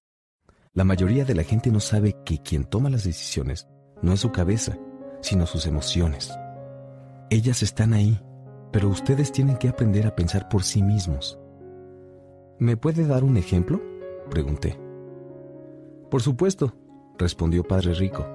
Cuando una persona dice, tengo que encontrar empleo, lo más probable es que la emoción sea la que esté pensando. El miedo a no tener dinero es lo que genera ese pensamiento. Pero si la gente tiene que pagar sus cuentas, necesita el dinero, dije. Naturalmente, contestó Padre Rico con una sonrisa. Lo que quiero decir es que, por lo general, el miedo es el que toma las decisiones. No comprendo, dijo Mike. Por ejemplo, dijo Padre Rico, si surge el miedo a no tener suficiente dinero, en lugar de salir corriendo de inmediato a buscar empleo, mejor podrían hacerse esta pregunta. ¿Conseguir un empleo será la mejor solución para confrontar este miedo a largo plazo? Considero que la respuesta es no. Un empleo es en realidad una solución a corto plazo para un problema permanente. Pero mi papá siempre dice, sigue yendo a la escuela y saca buenas calificaciones para que puedas conseguir un empleo seguro. Comenté algo confundido. Sí, entiendo sus palabras, dijo Padre Rico con una sonrisa. La mayor parte de la gente recomienda eso porque les funciona a muchos. Sin embargo, también es una recomendación que surge del miedo. ¿Quiere decir que mi papá me sugiere eso porque tiene miedo? Sí, dijo Padre Rico. Está aterrado de que no ganes suficiente dinero y no encuentres un lugar en la sociedad. No me malinterpretes. Tu padre te ama y quiere lo mejor para ti. Yo también creo que la educación y un buen empleo son importantes, pero con ellos no superarás el miedo. Verás, ese temor que hace que él se levante por la mañana para ganar algunos dólares es el mismo que lo obliga a ser tan obsesivo respecto a que asistas a la escuela. Entonces, ¿qué recomienda usted? Le pregunté. Quiero enseñarles a manejar el poder del dinero para que no le teman. Es algo que no enseñan en la escuela, y si ustedes no lo aprenden, serán esclavos del dinero. Sus palabras comenzaban a tener lógica al fin. Quería ampliar nuestra visión para que alcanzáramos a distinguir lo que las señoras Martin de todo el mundo jamás verían. Usó ejemplos que sonaron crueles en ese momento, pero jamás los olvidé. Mi visión se expandió aquel día y empecé a identificar la trampa que le esperaba a casi todos. Verás, al final todos somos empleados, pero trabajamos a distintos niveles, dijo Padre Rico. Quiero que tengan la oportunidad de eludir la trampa que suponen estas dos emociones, el miedo y el deseo. Úsenlas a su favor, no en su contra. Esto es lo que quiero transmitirles. En realidad lo que me interesa no es que aprendan a hacer pilas de dinero, pues no les servirá para enfrentarse al miedo o al deseo. Incluso si llegan a ser ricos, si no aprenden a manejar estas emociones, solo se habrán convertido en esclavos bien pagados. ¿Y cómo podemos evitar la trampa? Pregunté. Las mayores causas de pobreza o problemas económicos son el miedo y la ignorancia. Ni la economía, ni el gobierno, ni la gente rica son culpables. Todo tiene que ver con la ignorancia y el miedo autoinfligido, que atrapa a la gente. Así que lo que deben hacer muchachos es ir a la universidad para conseguir sus títulos.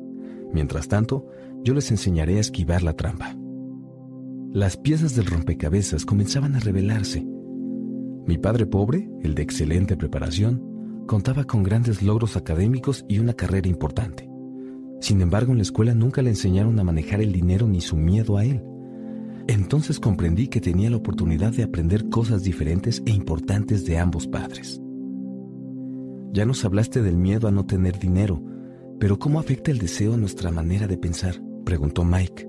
¿Cómo se sintieron cuando escucharon mis tentadoras ofertas de aumento de sueldo? ¿Observaron cómo aumentaban sus deseos? Ambos asentimos. Gracias a que no cedieron ante sus emociones, pudieron retrasar sus reacciones y pensar.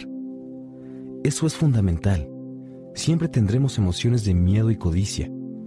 Por eso, de ahora en adelante, es fundamental que usen esas emociones a su favor y a largo plazo. No permitan que ellas controlen a sus mentes. La mayoría de la gente usa el miedo y la codicia en su contra. Ahí es donde surge la ignorancia. Debido al deseo y al miedo, casi todo mundo se pasa la vida correteando su cheque quincenal, los aumentos de sueldo y los empleos seguros. Nadie se pregunta en realidad a dónde nos conducen esos pensamientos guiados por la emoción. Es como la imagen del burro que va jalando una carretita mientras el dueño mantiene una zanahoria colgando frente a su hocico. Tal vez el dueño va hacia donde quiere ir, pero el burrito solo persigue una ilusión, un engaño, y el día de mañana solo habrá otra zanahoria para él. ¿Quieres decir que cuando me imagino un nuevo guante de béisbol, dulces y juguetes, soy como el burro y su zanahoria? preguntó Mike. Sí, y a medida de que creces, los juguetes se vuelven más caros. Entonces necesitas un auto nuevo, un bote y una mansión para impresionar a tus amigos, dijo Padre Rico con una sonrisa. El miedo te lleva hasta la puerta y el deseo te atrae con sus llamados. Esa es la trampa. ¿Cuál es la respuesta entonces? preguntó Mike. La ignorancia es lo que intensifica el miedo y el deseo. Es por eso que el temor de la gente rica que ya tiene mucho dinero crece a medida que posee más. El dinero es la zanahoria, el engaño. Si el burro pudiera ver el panorama completo, quizá pensaría dos veces antes de perseguir la zanahoria. Padre Rico continuó explicando que la vida humana era una batalla entre la ignorancia y la iluminación. Nos dijo que la ignorancia se impone cuando la gente deja de buscar información y de tratar de conocerse a sí misma. La batalla es una decisión que se toma en un instante y consiste en aprender a abrir o cerrar la mente. Miren, la escuela es muy importante. Ahí van a aprender una profesión para convertirse en miembros productivos para la sociedad. Todas las culturas necesitan maestros, doctores, mecánicos, artistas, cocineros, gente de negocios, policías, bomberos y soldados. Las escuelas los forman para que la sociedad pueda prosperar y crecer, dijo Padre Rico. Por desgracia, mucha gente considera que la escuela es el final, no el principio. Hubo un largo silencio. Padre Rico sonreía. No entendí todo lo que dijo aquel día, pero, tal como sucede con los grandes maestros, sus palabras siguieron enseñándome durante años. Hoy fui un poco cruel, dijo, pero quiero que siempre recuerden esta conversación. Quiero que se acuerden de la señora Martin y del burro. No olviden que, si no están al tanto de que el miedo y el deseo controlan su pensamiento, pueden hacerlos caer en la más grande trampa que existe. Lo verdaderamente cruel es pasar la vida con miedo y nunca perseguir tus sueños. Trabajar con gran empeño para obtener dinero porque piensas que con él podrás comprar cosas que te harán feliz también es algo cruel. Despertar a medianoche aterrado porque tienes que pagar algunas deudas es espantoso. Eso no es vida. Pensar que un empleo te puede asegurar la vida es, en realidad, mentirse a uno mismo. Es cruel, sí, y esa es la trampa que quiero que ustedes eludan. He visto que el dinero puede controlar la vida de la gente. No permitan que eso les suceda. No dejen que el dinero tome el control. En ese momento una pelota rodó hasta nuestra mesa. Padre Rico la levantó y la lanzó de vuelta. Entonces, ¿qué tiene que ver la ignorancia, la codicia y el miedo? Pregunté. La ignorancia respecto al dinero provoca codicia y miedo, explicó Padre Rico. Permítame darles algunos ejemplos. Un doctor que quiere más dinero para cuidar mejor a su familia tiene que subir sus honorarios. Al hacerlo, hace que los cuidados médicos sean más caros para todo mundo. Esto afecta especialmente a la gente pobre porque su salud no es tan buena como la de la gente que tiene dinero. Debido a que los doctores aumentan sus honorarios, también los abogados lo hacen.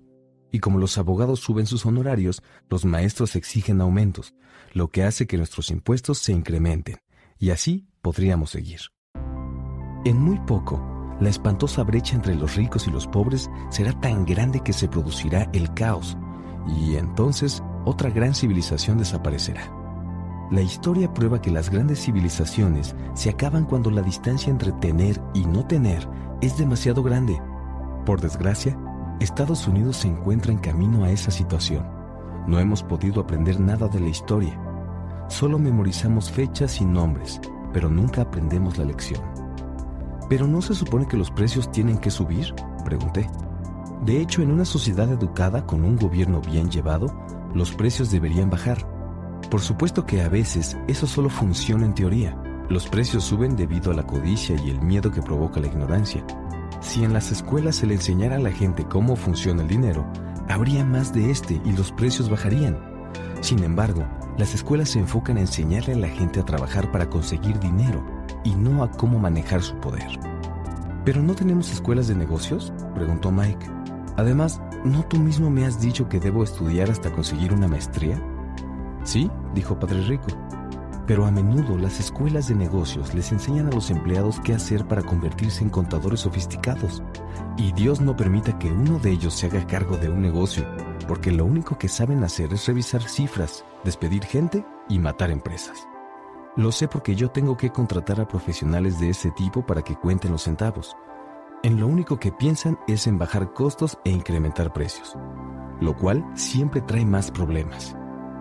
Es importante llevar las cuentas, contar los centavos y efectivamente, yo desearía que más gente supiera esto. Sin embargo, es una actividad aislada que no representa el contexto total, añadió Padre Rico en tono de molestia. ¿Entonces hay alguna respuesta? insistió Mike. Sí, dijo Padre Rico. Aprende a utilizar tus emociones para pensar, pero no pienses con tus emociones. En cuanto ustedes lograron controlar sus emociones para aceptar trabajar a cambio de nada, supe que aún había esperanza. Luego, cuando los tenté ofreciéndoles más dinero y ustedes volvieron a resistirse a sus emociones, en realidad estaban aprendiendo a pensar a pesar de las descargas afectivas. Ese es el primer paso. ¿Y por qué es tan importante ese paso? Pregunté. Bueno, eso lo deben averiguar por sí mismos. Si quieren aprender, los llevaré a la zona espinosa del bosque, en la que se oculta el hermano conejo, y a la que todo mundo evita ir. Si me acompañan, podrán deshacerse de la idea de trabajar para obtener dinero, y comenzarán a aprender cómo hacer que el dinero trabaje para ustedes. ¿Y qué obtendremos si vamos con usted? ¿Qué pasa si decidimos aprender de usted? ¿Qué conseguiremos a cambio? Le pregunté. Lo mismo que el hermano conejo, dijo Padre Rico refiriéndose al clásico cuento infantil. ¿Existe esa zona espinosa? pregunté. Sí, contestó Padre Rico. La zona espinosa representa a nuestro miedo y codicia. La única manera en que se puede salir de ahí es privilegiando nuestros pensamientos para confrontar el miedo, la debilidad y la necesidad. ¿Privilegiar nuestros pensamientos? preguntó Mike azorado. Sí, significa que debemos elegir pensar en lugar de reaccionar como nos lo indican las emociones. En lugar de solo levantarte e ir a trabajar porque te da miedo no tener dinero para pagar lo que debes, pregúntate, ¿trabajar más es la solución a este problema? A la mayoría de la gente le da miedo analizar las cosas desde un punto de vista racional y por eso sale corriendo por la puerta para ir a realizar un trabajo que detesta. Para controlar una situación intricada es necesario pensar. A eso me refiero con que deben privilegiar al pensamiento. ¿Y cómo hacemos eso? preguntó Mike. Es justamente lo que les voy a enseñar.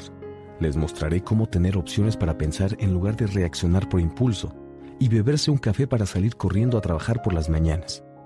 Recuerden lo que ya les dije. Un empleo es una solución de corto plazo para un problema permanente. La mayoría de la gente solo tiene un problema en mente, y es un problema inmediato, los recibos que deben de pagar a final de mes. Es una situación intricada que preocupa a todos. El dinero controla la vida de la gente o, mejor dicho, el miedo y la ignorancia con respecto al dinero lo hacen. Por eso todos imitan a sus padres. Se levantan diariamente y van a trabajar a cambio de dinero, pero nunca se toman el tiempo necesario para preguntarse, ¿existe otra manera? Lo que controla su forma de pensar son sus emociones, no el cerebro. ¿Y tú puedes diferenciar el pensamiento de las emociones del de la cabeza? preguntó Mike. Oh, sí, es algo que escucho todo el tiempo, dijo Padre Rico. Escucho a las personas decir cosas como, bueno, pues todo el mundo tiene que trabajar. Los ricos son unos estafadores. Voy a conseguir otro empleo porque merezco un aumento. Nadie tiene derecho a mangonearme. Me agrada este empleo porque es seguro. Pero nadie se pregunta, ¿habrá algo que no estoy viendo? Esa pregunta bastaría para romper el pensamiento emocional y conseguir el tiempo para pensar con la razón y tener claridad. Mientras nos dirigíamos de vuelta a la tienda, Padre Rico nos explicó que los ricos en realidad inventaban el dinero, lo creaban. Nos dijo que no trabajaban para él ni para conseguirlo.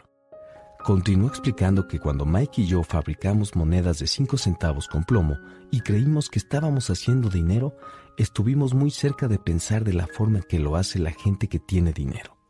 El problema es que fabricar dinero es legal para el gobierno, pero no para nosotros. No obstante, Padre Rico nos dijo que existían maneras legales de crearlo. Continuó explicando que los ricos saben que el dinero es un engaño, algo así como la zanahoria para el burro debido al miedo y a la avaricia, ya que miles de millones de personas creen que el dinero es real, este engaño prevalece, pero el dinero no es real, es algo inventado. Este castillo de naipes continúa existiendo debido a la ilusión de confianza que genera y a la ignorancia de las masas. Padre Rico habló del patrón oro al que Estados Unidos se apegaba. Bajo este patrón, cada billete de dólar era en realidad un certificado del metal. Lo que le preocupaba era el rumor de que algún día nos separaríamos del patrón oro y nuestros dólares ya no estarían respaldados por algo tangible. Si eso llegara a suceder, muchachos, se desataría el infierno. La vida de los pobres, la clase media y los ignorantes quedaría arruinada por completo, ya que seguirían creyendo que el dinero es real y que el gobierno o la empresa para la que trabajan cuidará de ellos. La verdad es que aquel día no entendimos qué quería decir, pero todo cobró más y más sentido con el paso de los años. Ver lo que otros no cuando Padre Rico abordó su camioneta afuera del mini super, dijo, continúen trabajando muchachos, pero entre más pronto se olviden de que necesitan un cheque de nómina, más sencilla será su vida adulta. Sigan usando su cerebro y trabajando gratis, y dentro de muy poco tiempo, la mente les mostrará formas de hacer dinero que van mucho más allá de lo que yo jamás habría podido pagarles.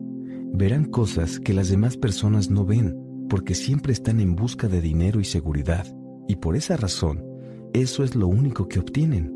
En cuanto detecten la primera oportunidad, la seguirán viendo por el resto de su vida. Aprendan esto y podrán eludir una de las trampas más grandes de la vida. Mike y yo recogimos nuestras cosas y nos despedimos de lejos de la señora Martin. Volvimos al parque a la misma mesa de picnic. Ahí pasamos varias horas más reflexionando y hablando, y continuamos haciendo lo mismo la siguiente semana en la escuela, durante dos semanas más seguimos reflexionando, conversando y trabajando a cambio de nada. Al final del segundo sábado, me encontraba una vez más despidiéndome de la señora Martin y contemplando con anhelo el exhibidor de historietas. Lo terrible de no recibir ni siquiera 30 centavos cada sábado era que no tenía dinero para comprar historietas. De pronto, cuando la señora Martin se despedía a lo lejos de nosotros, la vi hacer algo inusitado cortó la mitad de la página del frente de una revista, guardó la parte superior y tiró el resto en una caja de cartón. Cuando le pregunté qué estaba haciendo con las revistas, me dijo, las tiro. La parte superior de la portada se la entrego al distribuidor para que registre el crédito cuando traiga las nuevas. Llega en una hora. Mike y yo esperamos una hora. El distribuidor llegó y le pregunté si nos podíamos quedar con las historietas. Para mi sorpresa, contestó, las pueden conservar si son empleados de esta tienda y no las revenden. ¿Recuerdas nuestra antigua sociedad de negocios? Bien, pues Mike y yo la revivimos. Usamos un cuarto libre en su sótano para apilar cientos de revistas de historietas. En muy poco tiempo lo inauguramos como biblioteca pública. A la hermana menor de Mike, que le encantaba estudiar, la contratamos como bibliotecaria oficial. A cada niño le cobramos 10 centavos por entrar a la biblioteca que abría a las cuatro y media y daba servicio por dos horas todos los días. Era el horario para después de clases. Los clientes eran chicos del vecindario y tenían permitido leer todas las historietas que quisieran en dos horas. Para ellos era una ganga, porque cada revista costaba 10 centavos y en dos horas podían leer unas cinco o seis. La hermana de Mike revisaba a los chicos al salir para asegurarse de que no hubieran tomado prestada ninguna revista también organizaba el material, llevaba una cuenta de los niños que nos visitaban al día, de quiénes eran y si tenían algún comentario. En un periodo de tres meses, Mike y yo ganamos un promedio de 9.50 dólares a la semana. A su hermana le pagamos un dólar, también semanalmente, y le permitimos leer las historietas sin pagar. Aunque claro, casi nunca lo hizo porque pasaba el tiempo estudiando. Mike y yo nos mantuvimos fieles al acuerdo que habíamos hecho, Trabajábamos en la tienda todos los sábados. Asimismo, comenzamos a recoger las historietas de las distintas sucursales. También fuimos fieles al acuerdo que habíamos hecho con el distribuidor y no vendimos ninguna revista. Cuando estaban demasiado gastadas, las quemábamos. Tratamos de abrir una sucursal pero nunca encontramos a alguien tan confiable y dedicado como la hermana de Mike. Descubrimos, a una edad muy temprana, lo difícil que era conseguir buenos empleados. Tres meses después de abrir la biblioteca, hubo una pelea. Algunos bravucones de otro vecindario entraron a la fuerza y el papá de Mike nos sugirió que cerráramos el negocio. Finalmente cerramos la biblioteca y dejamos de trabajar los sábados en el mini super. No obstante, Padre Rico estaba muy emocionado porque tenía nuevas cosas que enseñarnos. También estaba feliz porque habíamos asimilado bien la primera lección. aprendimos a hacer que el dinero trabajara para nosotros. Como no nos pagaban en la tienda, nos vimos forzados a usar nuestra imaginación para identificar una oportunidad de hacer dinero. Al iniciar nuestro propio negocio, la biblioteca de historietas, asumimos el control de nuestras finanzas y dejamos de depender de un jefe. Lo mejor fue que nuestro negocio generó dinero, aunque nosotros no estuvimos físicamente ahí casi nunca. El dinero trabajó para nosotros. En lugar de pagarnos, Padre Rico empezó a darnos muchas otras cosas.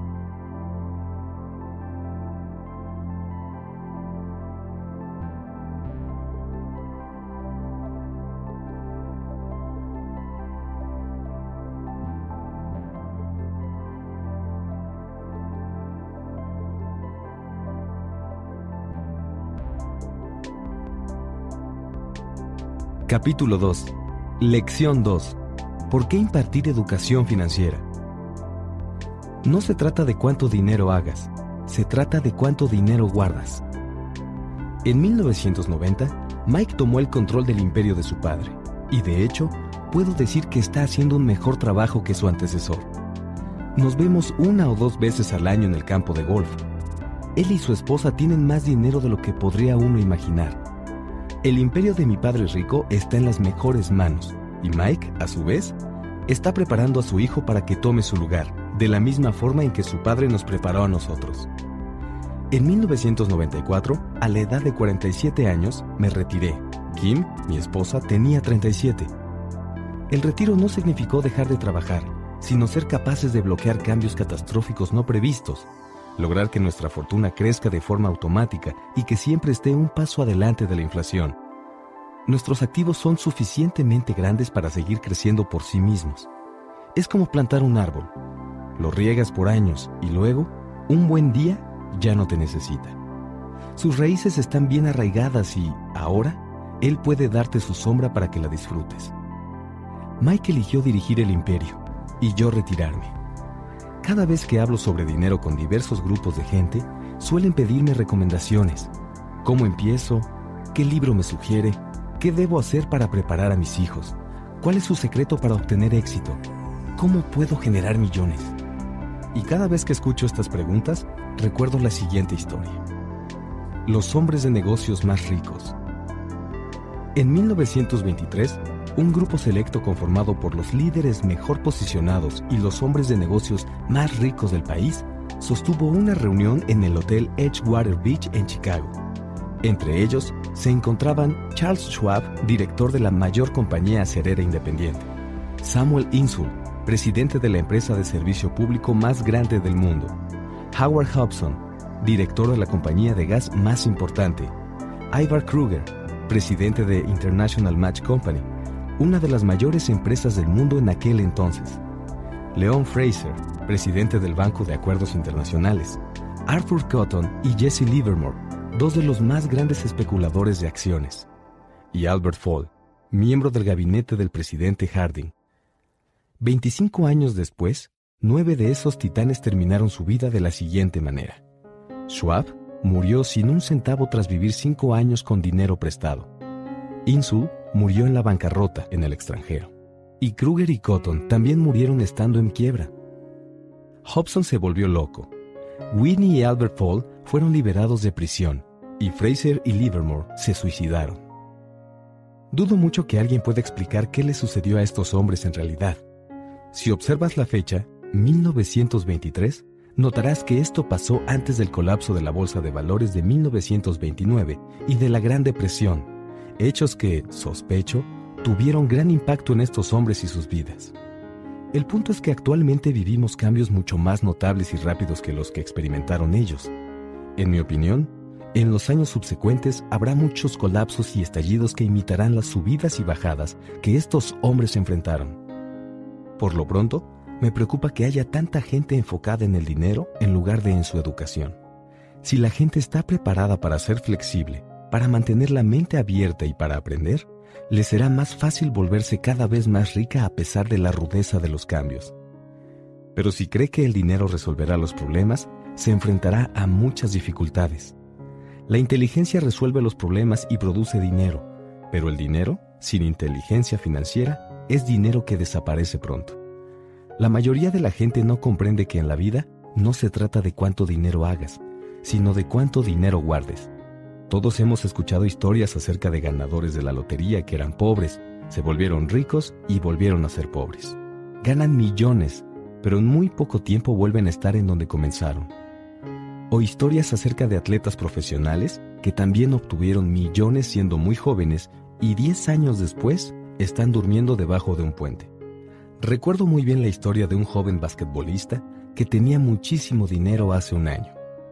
Hoy, a los 29, declara que sus amigos, su abogado y su contador robaron su dinero, por lo que se vio forzado a trabajar en un lavado de autos y a ganar el salario mínimo, de donde lo despidieron porque se negó a quitarse su anillo de campeonato mientras lavaba los autos. La historia se difundió a través de los noticieros de todo el país. Ahora el joven se encuentra apelando la decisión, argumentando privaciones y discriminación. Dice que el anillo es lo único que le queda y que si se lo robaran, lo destruiría por completo. Conozco a mucha gente que se volvió millonaria de forma instantánea, y aunque me alegra que las personas tengan cada vez más dinero, siempre les advierto que a la larga no se trata de cuánto dinero hagas, sino de cuánto puedes conservar y durante cuántas generaciones. Es por eso que cuando me preguntan, ¿cómo empiezo? Dime cómo volverme rico pronto. Muchos terminan decepcionados, pues les respondo lo que Padre Rico me dijo cuando era niño. Si quieres ser rico, tienes que recibir educación financiera. Esa era la noción que él me inculcaba cada vez que estábamos juntos. Como ya lo mencioné, mi padre pobre insistía en la importancia de leer libros, en tanto que mi padre rico insistía en la necesidad de la educación financiera. Si vas a construir el edificio Empire State, lo primero que tienes que hacer es cavar un agujero enorme y rellenarlo con materiales resistentes. Si vas a construir una casa en los suburbios, solo tienes que extender una placa de 6 pulgadas de concreto. En su deseo de volverse rica rápidamente, la mayoría de la gente trata de construir el Empire State sobre una placa de 6 pulgadas. Nuestro sistema escolar, creado en la era de la agricultura, continúa creyendo en casas sin cimientos. Los pisos sucios siguen de moda. Por eso los chicos se gradúan de la escuela prácticamente sin cimientos financieros. Un día, en el insomnio que los ataca en lo más interno de los suburbios, mientras viven el sueño americano, deciden que la respuesta a sus problemas financieros es encontrar la manera de hacerse ricos. Entonces comienzan la construcción de un rascacielos. Sucede rápido, por lo que muy pronto, en lugar de un edificio Empire State, lo que tenemos es la torre inclinada de los suburbios. Y en ese momento vuelven las noches de insomnio. Cuando Mike y yo llegamos a la edad adulta, pudimos elegir lo que deseábamos porque de niños nos enseñaron a construir cimientos financieros sólidos. Es posible que la contabilidad sea la materia más confusa y aburrida del mundo, pero si quieres ser rico a largo plazo, tal vez también sea la más importante. La pregunta de Padre Rico era cómo enseñarles a dos niños una materia aburrida y confusa. La respuesta fue hacerla sencilla y enseñarla haciendo uso de imágenes. Mi padre rico vertió una capa de sólidos cimientos financieros para Mike y para mí, y como éramos niños, diseñó una manera sencilla de enseñarnos. Durante muchos años se dedicó a hacernos dibujos y utilizó pocas palabras. Mike y yo entendimos las imágenes, la jerga de las finanzas y el movimiento del dinero. Más adelante, Padre Rico añadió los números. Actualmente, Mike puede realizar análisis contables mucho más complejos y sofisticados porque tiene que dirigir su imperio. Mi imperio es más pequeño y por eso no soy tan sofisticado. Sin embargo, ambos procedemos de los mismos cimientos. En los siguientes minutos te explicaré de una forma sencilla los dibujos que diseñó el papá de Mike para nosotros. Aunque muy simples, estos sirvieron para guiar a dos niños en la construcción de grandes cantidades de riqueza a partir de cimientos sólidos y profundos. Regla 1. Debes conocer la diferencia entre un activo y un pasivo y adquirir activos. Esto es lo único que necesitas saber si deseas ser rico. Es la regla número uno. Es la única regla. La mayoría de la gente no tiene idea de cuán profunda e importante es, a pesar de lo absurdamente sencilla que suena. Casi todo mundo tiene problemas económicos porque no sabe cuál es la diferencia entre un activo y un pasivo. La gente rica adquiere activos. Los pobres y la clase media adquieren pasivos a los que consideran activos, solía decir Padre Rico. Cuando Padre Rico nos explicó esto a Mike y a mí, pensamos que bromeaba. Ahí estábamos los dos, casi a punto de ser adolescentes y todavía esperando el secreto para volvernos ricos. Y esa fue su respuesta. Era tan sencilla que hicimos una larga pausa para reflexionar. ¿Qué es un activo? preguntó Mike. No te preocupes ahora por eso, dijo Padre Rico.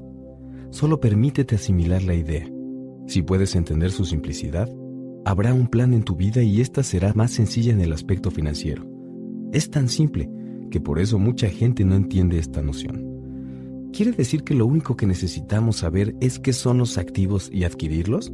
¿Y entonces seremos ricos? Pregunté. Padre Rico asintió. Es así de simple. Si es tan simple, ¿por qué no todo el mundo es rico? Cuestioné. Padre Rico sonrió. Porque la gente no sabe la diferencia entre un activo y un pasivo. Recuerdo que también le pregunté, ¿por qué están tan confundidos los adultos?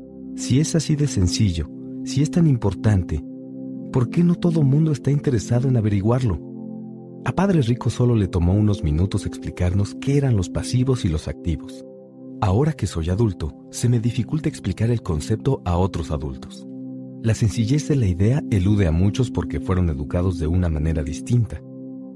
La gente recibió su educación de otros profesionales que estudiaron, como banqueros, contadores, corredores de bienes raíces y asesores financieros, entre otros.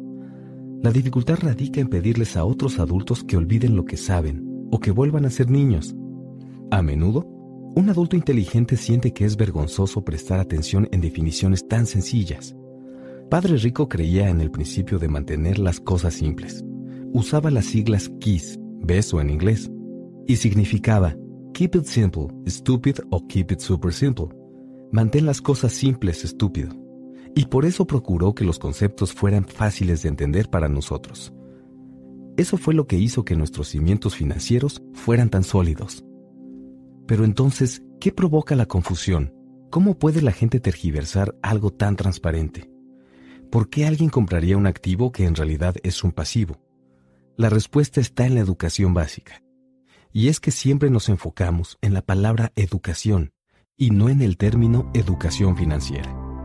Lo que define si algo es un activo o un pasivo no son las palabras. De hecho, si en verdad deseas confundirte, busca las palabras activo y pasivo en el diccionario. Sé que la definición podrá sonar adecuada a un contador, pero para la persona promedio no tiene lógica. El problema es que nosotros, los adultos, somos demasiado arrogantes para admitir que algo no tiene sentido. Siendo niños, Padre Rico nos dijo, lo que define a un activo no son las palabras sino las cifras. Y si ustedes no pueden leer cifras, entonces tampoco podrán distinguir un activo de un agujero en el suelo. En la contabilidad, decía Padre Rico, lo importante no son los números, sino lo que estos te dicen. Es como con las palabras. Las palabras por sí solas no son relevantes. Lo que importa es la historia que te cuentan. Si quieres ser rico, tienes que saber leer y entender los números. Esto fue algo que Padre Rico nos repitió mil veces. También insistió mucho en que los ricos adquieren activos y los pobres y la clase media adquieren pasivos. Ahora explicaré la diferencia entre pasivo y activo. La mayoría de los contadores y profesionales de finanzas discrepan de estas definiciones. Sin embargo, debo insistir en que estos sencillos dibujos fueron el principio de los sólidos cimientos financieros que recibimos Mike y yo. Ahora te explicaré la diferencia entre activo y pasivo. Un estado financiero también se le denomina estado de pérdidas y ganancias. En él se miden el ingreso y el gasto, el dinero que entra y que sale. Por otro lado, existe un balance general. Se le llama así porque compara los activos con los pasivos. Muchas personas, inexpertas en finanzas, no conocen la relación que existe entre el estado financiero y el balance general, pero es fundamental entenderla. Tal como dije, cuando éramos niños, Padre Rico solo nos explicó que los activos ponen dinero en tu bolsillo. Concreto, sencillo y práctico. En pocas palabras, un activo es algo que pone dinero en tu bolsillo. Un pasivo es algo que saca dinero de él. Básicamente, esto es todo lo que necesitas saber. Si quieres ser rico, necesitas pasarte la vida comprando activos. Si quieres ser pobre o pertenecer a la clase media, pásate la vida comprando pasivos. Los problemas económicos surgen debido a que la gente no cuenta con educación, ni en lo que se refiere al lenguaje, ni a los números. Si una persona tiene problemas financieros, es porque hay algo que no entiende, ya sea en palabras o en números. Es por eso que si deseas ser rico y conservar tu fortuna, es importante que recibas educación financiera en el aspecto del lenguaje y en el de los números.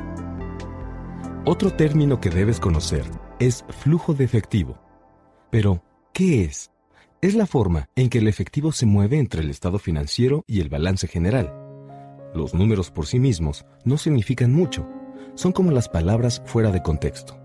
Lo que cuenta es la historia. En lo que se refiere a reportes financieros, la lectura de las cifras equivale a identificar el argumento, es decir, la historia sobre hacia dónde fluye el dinero. En el 80% de las familias, la historia financiera describe trabajo arduo por venir. Por desgracia, este esfuerzo será infructuoso porque esas mismas familias pasarán su vida comprando pasivos en lugar de activos. Ahora veremos la diferencia del patrón de flujo de efectivo de una persona pobre, una persona de clase media y una persona rica. 1. Una persona pobre va a destinar su salario en gastos básicos como impuestos, renta, alimentos, transporte y ropa, y no va a poder tener un ahorro. 2. Una persona de clase media va a gastar más de su salario en gastos como impuestos, hipoteca, mensualidad del auto, pago a tarjetas de crédito, pago de colegiatura, etc. 3. Una persona rica va a hacer todo lo contrario, ya que no depende solo de un salario, sino de otro tipo de ingresos como inversiones, bonos, acciones, bienes raíces, etc., pero que tiene de igual manera gastos como hipoteca, préstamos personales, tarjetas de crédito, certificados, propiedades intelectuales, etc. Resulta obvio que estos ejemplos que te di están sumamente simplificados, todo mundo tiene gastos diarios y necesita alimento, refugio y ropa. El flujo de efectivo es lo que cuenta la historia acerca de cómo las personas manejan su dinero. Empecé hablando sobre los hombres más adinerados de los Estados Unidos, porque quería ilustrar la gran falla que implica creer que el dinero puede resolver cualquier problema. No es verdad. Por eso me da mucha pena cada vez que la gente me pregunta cómo empezar o cómo puede volverse rica rápidamente. Con frecuencia, escucho cosas como, estoy endeudado, por eso tengo que ganar más dinero. Sin embargo, contar con más dinero no resolverá el problema. De hecho, puede incluso tornarlo más complejo. El dinero pone en evidencia nuestras trágicas fallas humanas y señala aquello que desconocemos de nosotros mismos. Es por eso que, generalmente, cuando una persona recibe de forma repentina una cascada de dinero, como por ejemplo en el caso de una herencia, aumento de sueldo o por ganarse la lotería, en muy poco tiempo regresa al desastre financiero en el que se encontraba antes. El dinero solo reafirma el modelo de flujo de efectivo que ha concebido tu mente. Si tu patrón consiste en gastar todo lo que ganas, lo más probable es que al tener más dinero, incrementes la cantidad que gastas. Recuerda el dicho, dinero que volando vino, se va por igual camino. En muchas ocasiones he dicho que vamos a la escuela para adquirir habilidades académicas y profesionales. Ambas son importantes. El dinero lo aprendemos a hacer con las habilidades profesionales. En la década de los 60, cuando estaba en la preparatoria, si a alguien le iba bien en el aspecto académico, la gente asumía que era un gran estudiante y que se convertiría en médico porque esa era la profesión que prometía las mayores recompensas financieras. En la actualidad, los médicos enfrentan problemas económicos que yo no le desearía ni a mis peores enemigos. Las compañías de seguros se están apoderando de sus negocios. La industria de la salud está manipulada. El gobierno interviene y además abundan las demandas por negligencia.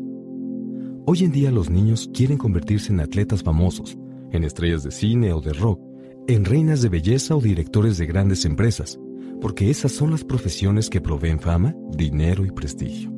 Es por esto que cuesta tanto trabajo mantener motivados a los chicos en las escuelas. Ellos saben que el éxito profesional ya no está vinculado exclusivamente al académico, como alguna vez lo estuvo.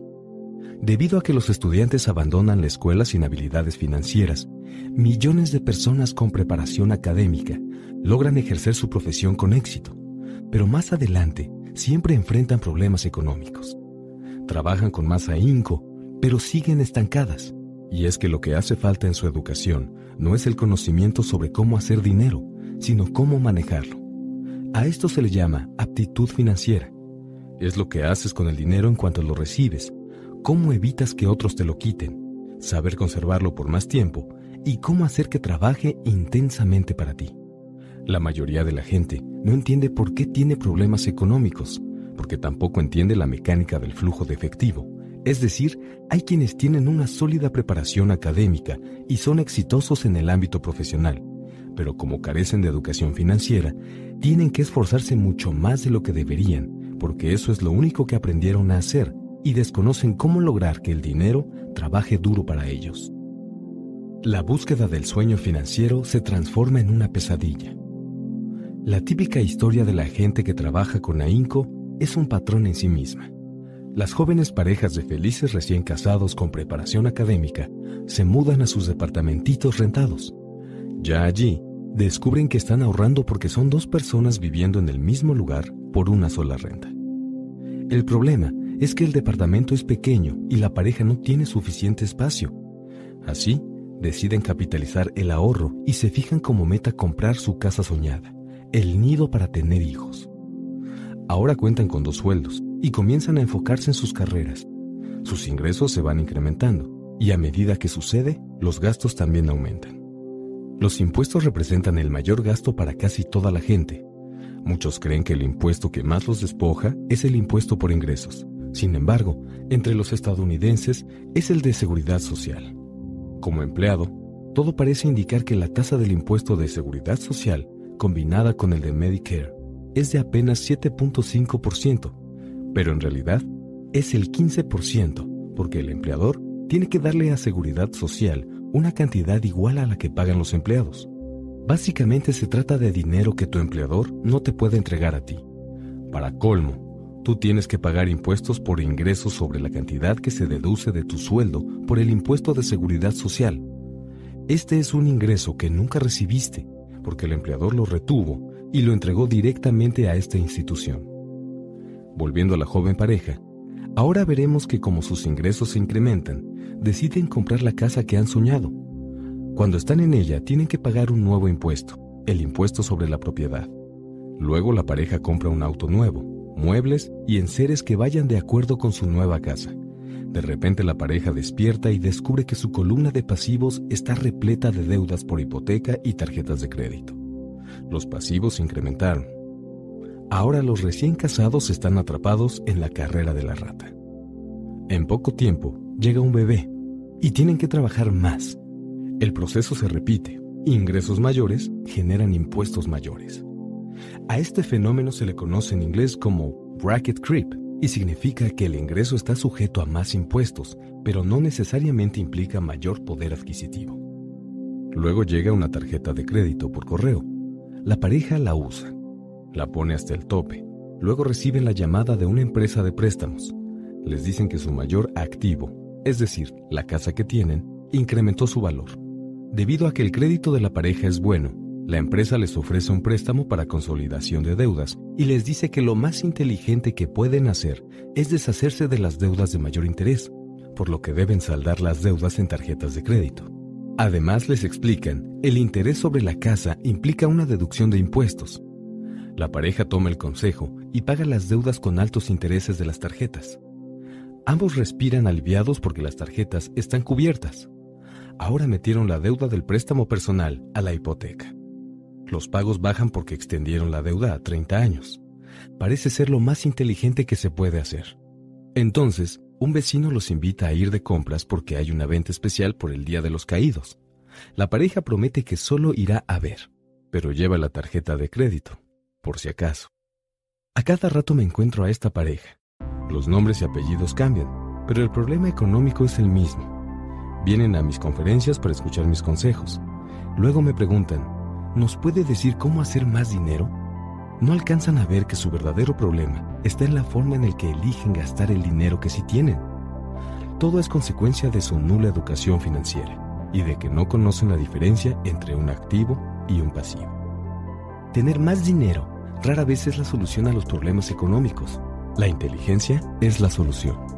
Tengo un amigo que no deja de repetir la siguiente frase a la gente endeudada. Si descubres que estás atrapado en un agujero en la tierra, deja de cavar. Cuando era niño, a menudo mi padre nos decía que los japoneses estaban muy conscientes de tres poderes. El poder de la espada, de la joya y del espejo. La espada simboliza las armas.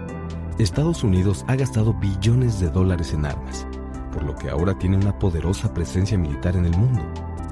La joya simboliza el dinero. Hay algo de cierto en el refrán. Recuerda que la regla de oro es que quien tiene el oro es el que hace las reglas. El espejo simboliza el conocimiento de uno mismo. Según las leyendas japonesas, el conocimiento personal es el poder más importante de los tres. Muy a menudo, la gente pobre y de la clase media permite que el poder del dinero la controle. El solo hecho de levantarse para ir a trabajar, cada vez con más ganas para conseguirlo, es lo que impide que la gente se pregunte si lo que está haciendo es lógico. Esto a su vez la limita desde antes de salir de casa. La mayoría se encuentra a merced del dinero porque no entiende su funcionamiento. Si usara el poder del espejo, ya se habrían preguntado, ¿esto tiene sentido? Con frecuencia, en lugar de confiar en su sabiduría personal, en ese genio e inteligencia que radica en cada uno de nosotros, la gente solo imita a la multitud.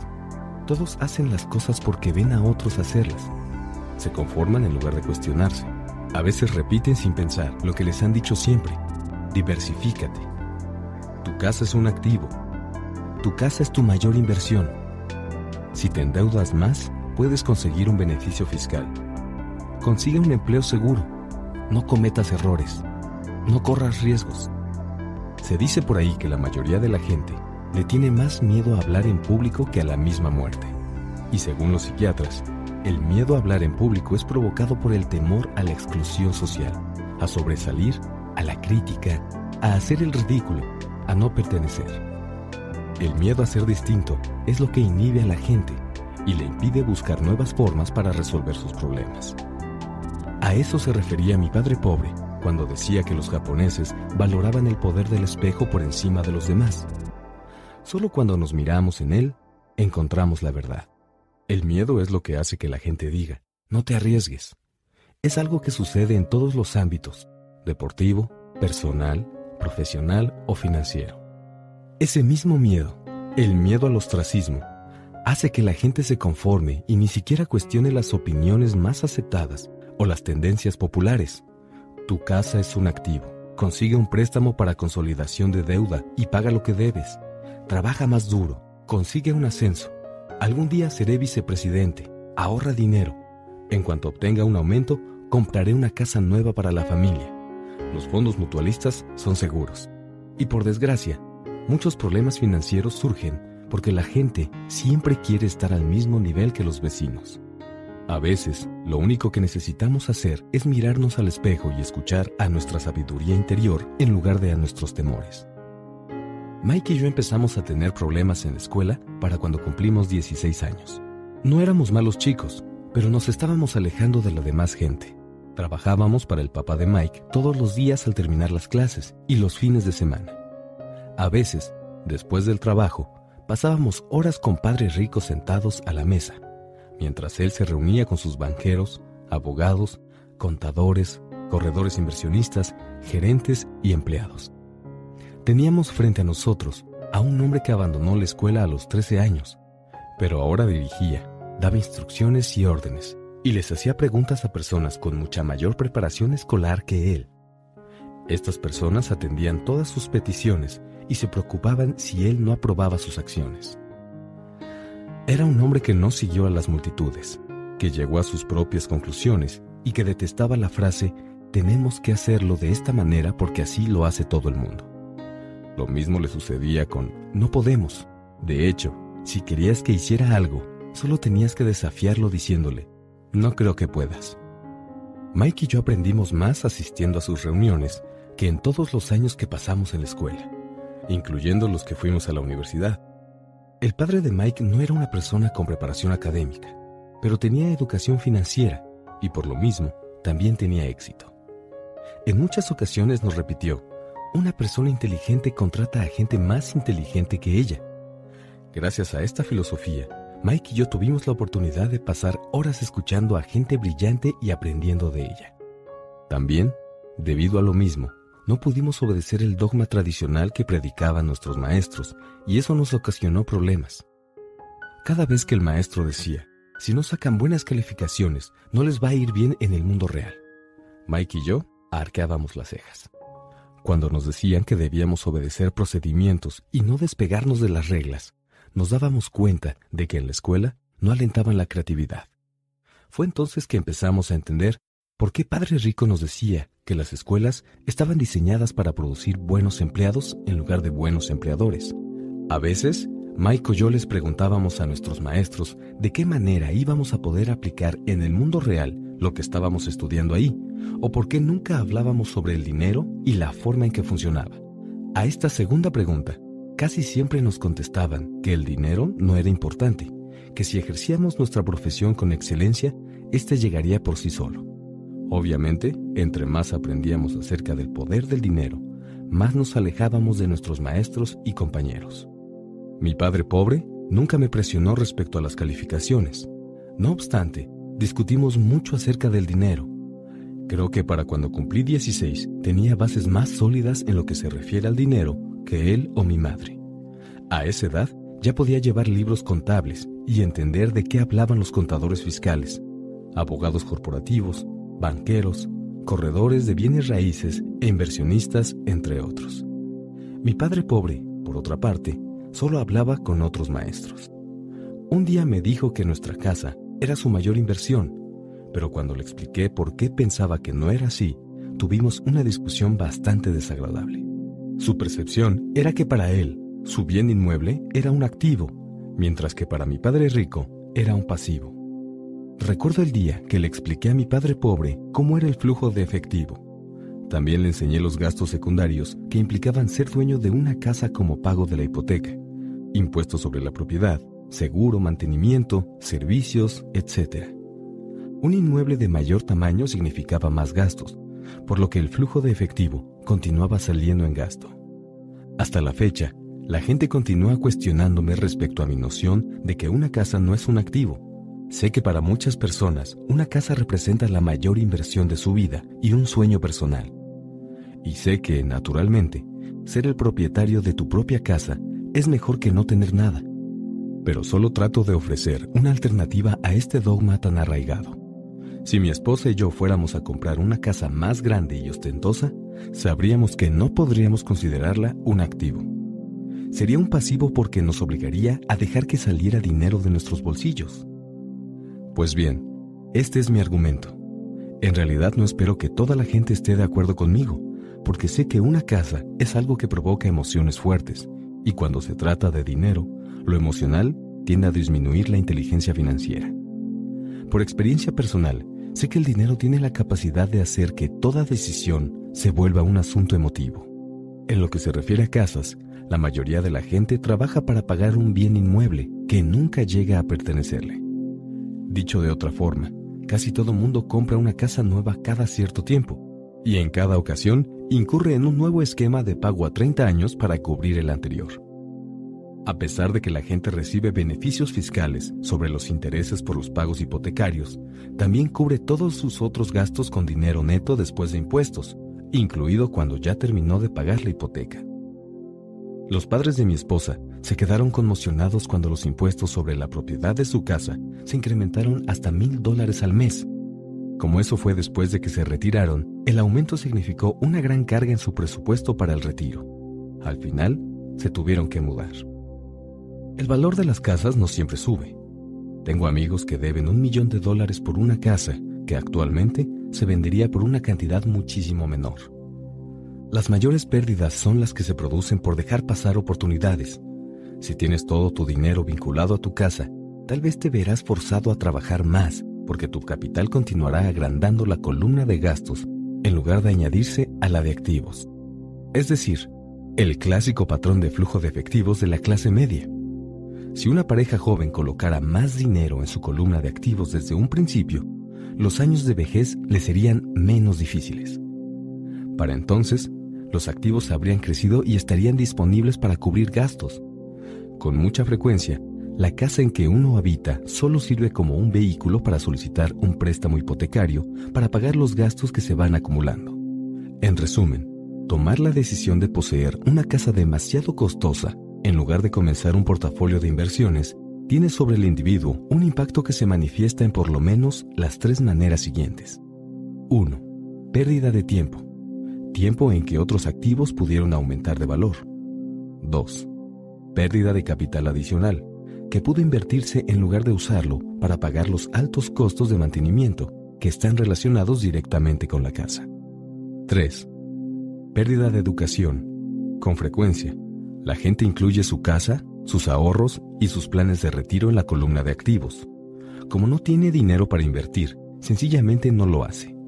Lo anterior implica que nunca acumula experiencia en inversiones y por eso la mayoría de las personas nunca llega a ser lo que en el ámbito financiero se conoce como inversionista sofisticado. Para colmo, las mejores inversiones se las ofrecen en primer lugar a los inversionistas más experimentados, quienes a su vez se las venden después a la gente que no le gusta correr riesgos. A pesar de todo, lo anterior no significa que no debas comprar una casa. Lo que quiero decir es que debes entender la diferencia entre un activo y un pasivo. Si yo quiero una casa más grande, entonces primero debo adquirir activos que generen el flujo de efectivo para pagarla. El estado financiero personal de mi padre pobre es reflejo de la vida de una persona que terminó atrapada en la carrera de la rata. Su gasto se equipara a su ingreso y eso le impide guardar lo suficiente para invertir en activos. Como resultado, los pasivos siempre son mayores. Es decir, los ingresos y gastos de padre pobre son equivalentes pero sus pasivos son mayores que sus activos. Al igual que padre pobre, los ingresos y gastos de padre rico son equivalentes, pero sus activos son mayores que sus pasivos, ya que son los resultados de una vida dedicada a invertir. ¿Por qué los ricos se vuelven más ricos? Al analizar el estado financiero de mi padre rico, me di cuenta de por qué los ricos se vuelven más ricos. Sus activos generan ingresos más que suficientes para cubrir los gastos y el balance se reinvierte de la misma manera. Esta sigue creciendo y por lo tanto, los ingresos que produce también se multiplican. Como resultado, los ricos se vuelven más ricos. ¿Por qué la clase media tiene dificultades? La clase media se encuentra en un estado permanente de contrariedades. Los ingresos principales de la gente que pertenece a este sector provienen de su salario a medida que los sueldos aumentan, también lo hacen los impuestos. Los gastos tienden a incrementarse en proporción al salario. De ahí proviene el concepto de la carrera de la rata. La clase media considera que su casa es su activo primario y por eso no invierte en activos que produzcan ingresos. Este modelo, en que a la casa se le considera una inversión, y la filosofía de que un aumento de sueldo implica que es posible comprar un bien inmueble mayor o gastar más, es la base que sustenta nuestra endeudada sociedad actual. El incremento en el gasto conduce a las familias a incurrir en deudas más grandes y les produce mayor incertidumbre financiera a pesar de que al mismo tiempo están creciendo en sus empleos y reciben aumentos de manera regular. Es un estilo de vida de alto riesgo, producto de la educación financiera deficiente la pérdida masiva de empleos en tiempos recientes es prueba de lo vulnerable que en realidad es la clase media en el aspecto económico. Los planes 401k están reemplazando a los planes de pensión de las empresas y obviamente Seguridad Social se encuentra en problemas y no se puede confiar en ella como una fuente de ingresos segura para el retiro. El pánico se extiende entre la clase media. Los fondos mutualistas son muy populares hoy en día porque se supone que representan seguridad y porque sus compradores regulares están demasiado ocupados trabajando para pagar sus impuestos e hipotecas, ahorrar para los estudios universitarios de sus hijos y para pagar las tarjetas de crédito. Los usuarios de este tipo de fondos no tienen tiempo para estudiar temas de inversión y por eso tienen que confiar en la experiencia del administrador de un fondo mutualista. Además, debido a que el fondo incluye varios tipos de inversión, los usuarios creen que su dinero estará más seguro porque se encontrará diversificado. Los usuarios, un sector de la clase media que cuenta con preparación académica, se apegan al dogma que pregonan los corredores de fondos y los asesores financieros. Juega a la segura, no corras riesgos. Pero en el fondo, la verdadera tragedia es que la falta de educación financiera genera los riesgos que enfrenta la gente promedio de la clase media.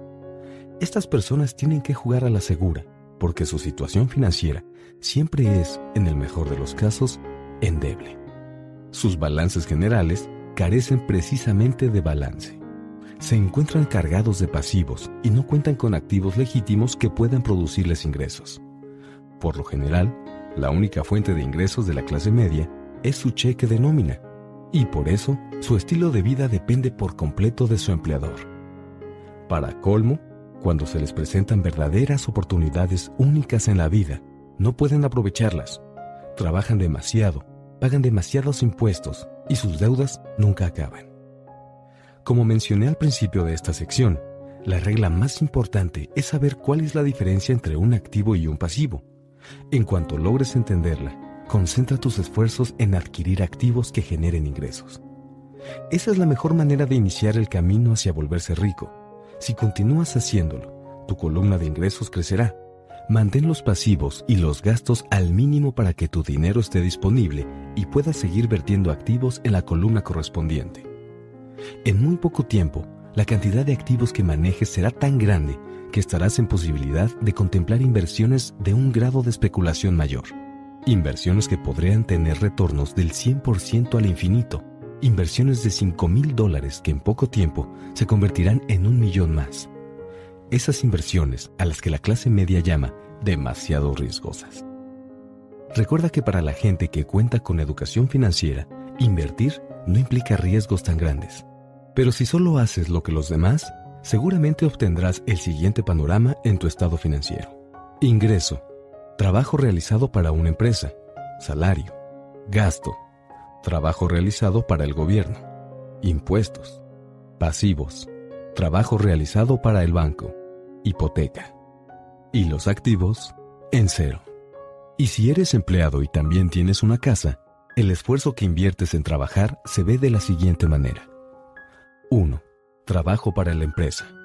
Los empleados hacen que quien se enriquezca sea el dueño del negocio o los socios, pero nunca ellos mismos. Tu esfuerzo servirá para acrecentar el éxito y la cantidad de dinero que estará disponible para el retiro del dueño. 2. Trabajo para el gobierno. El gobierno toma su tajada de tu cheque de nómina, incluso antes de que le pongas las manos encima. Al trabajar con más ahínco, solo incrementas la cantidad de impuestos que el gobierno toma. En general, el trabajo que realiza la mayoría de la gente de enero a mayo es para cubrir lo que tiene que pagarle al gobierno. 3. Trabajo para el banco. El siguiente mayor gasto, después de pagar impuestos, es usualmente el que corresponde al pago de hipoteca y deuda en tarjetas de crédito.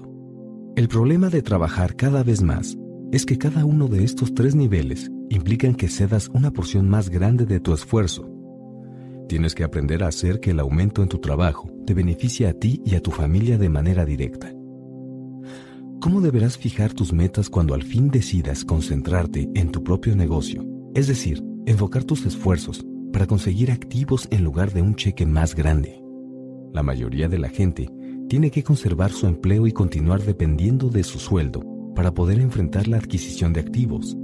Y a medida que crezcan los activos, ¿cómo se medirá el alcance del éxito obtenido?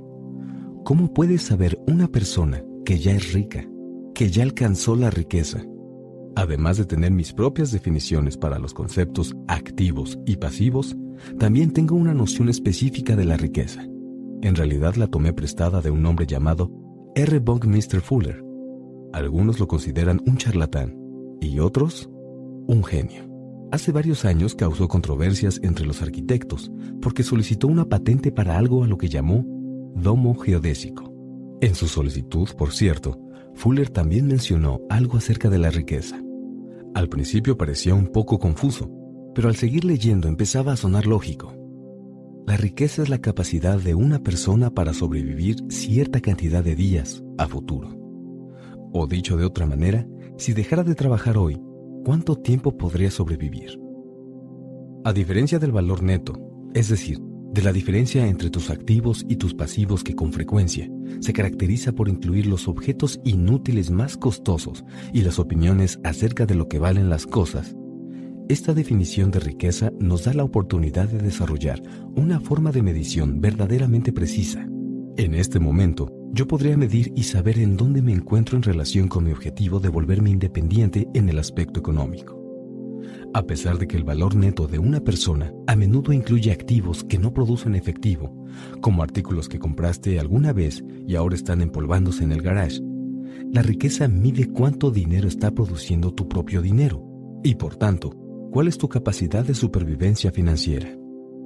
La riqueza es la medida del flujo de efectivo de la columna de activos, comparada con la de la columna de gasto.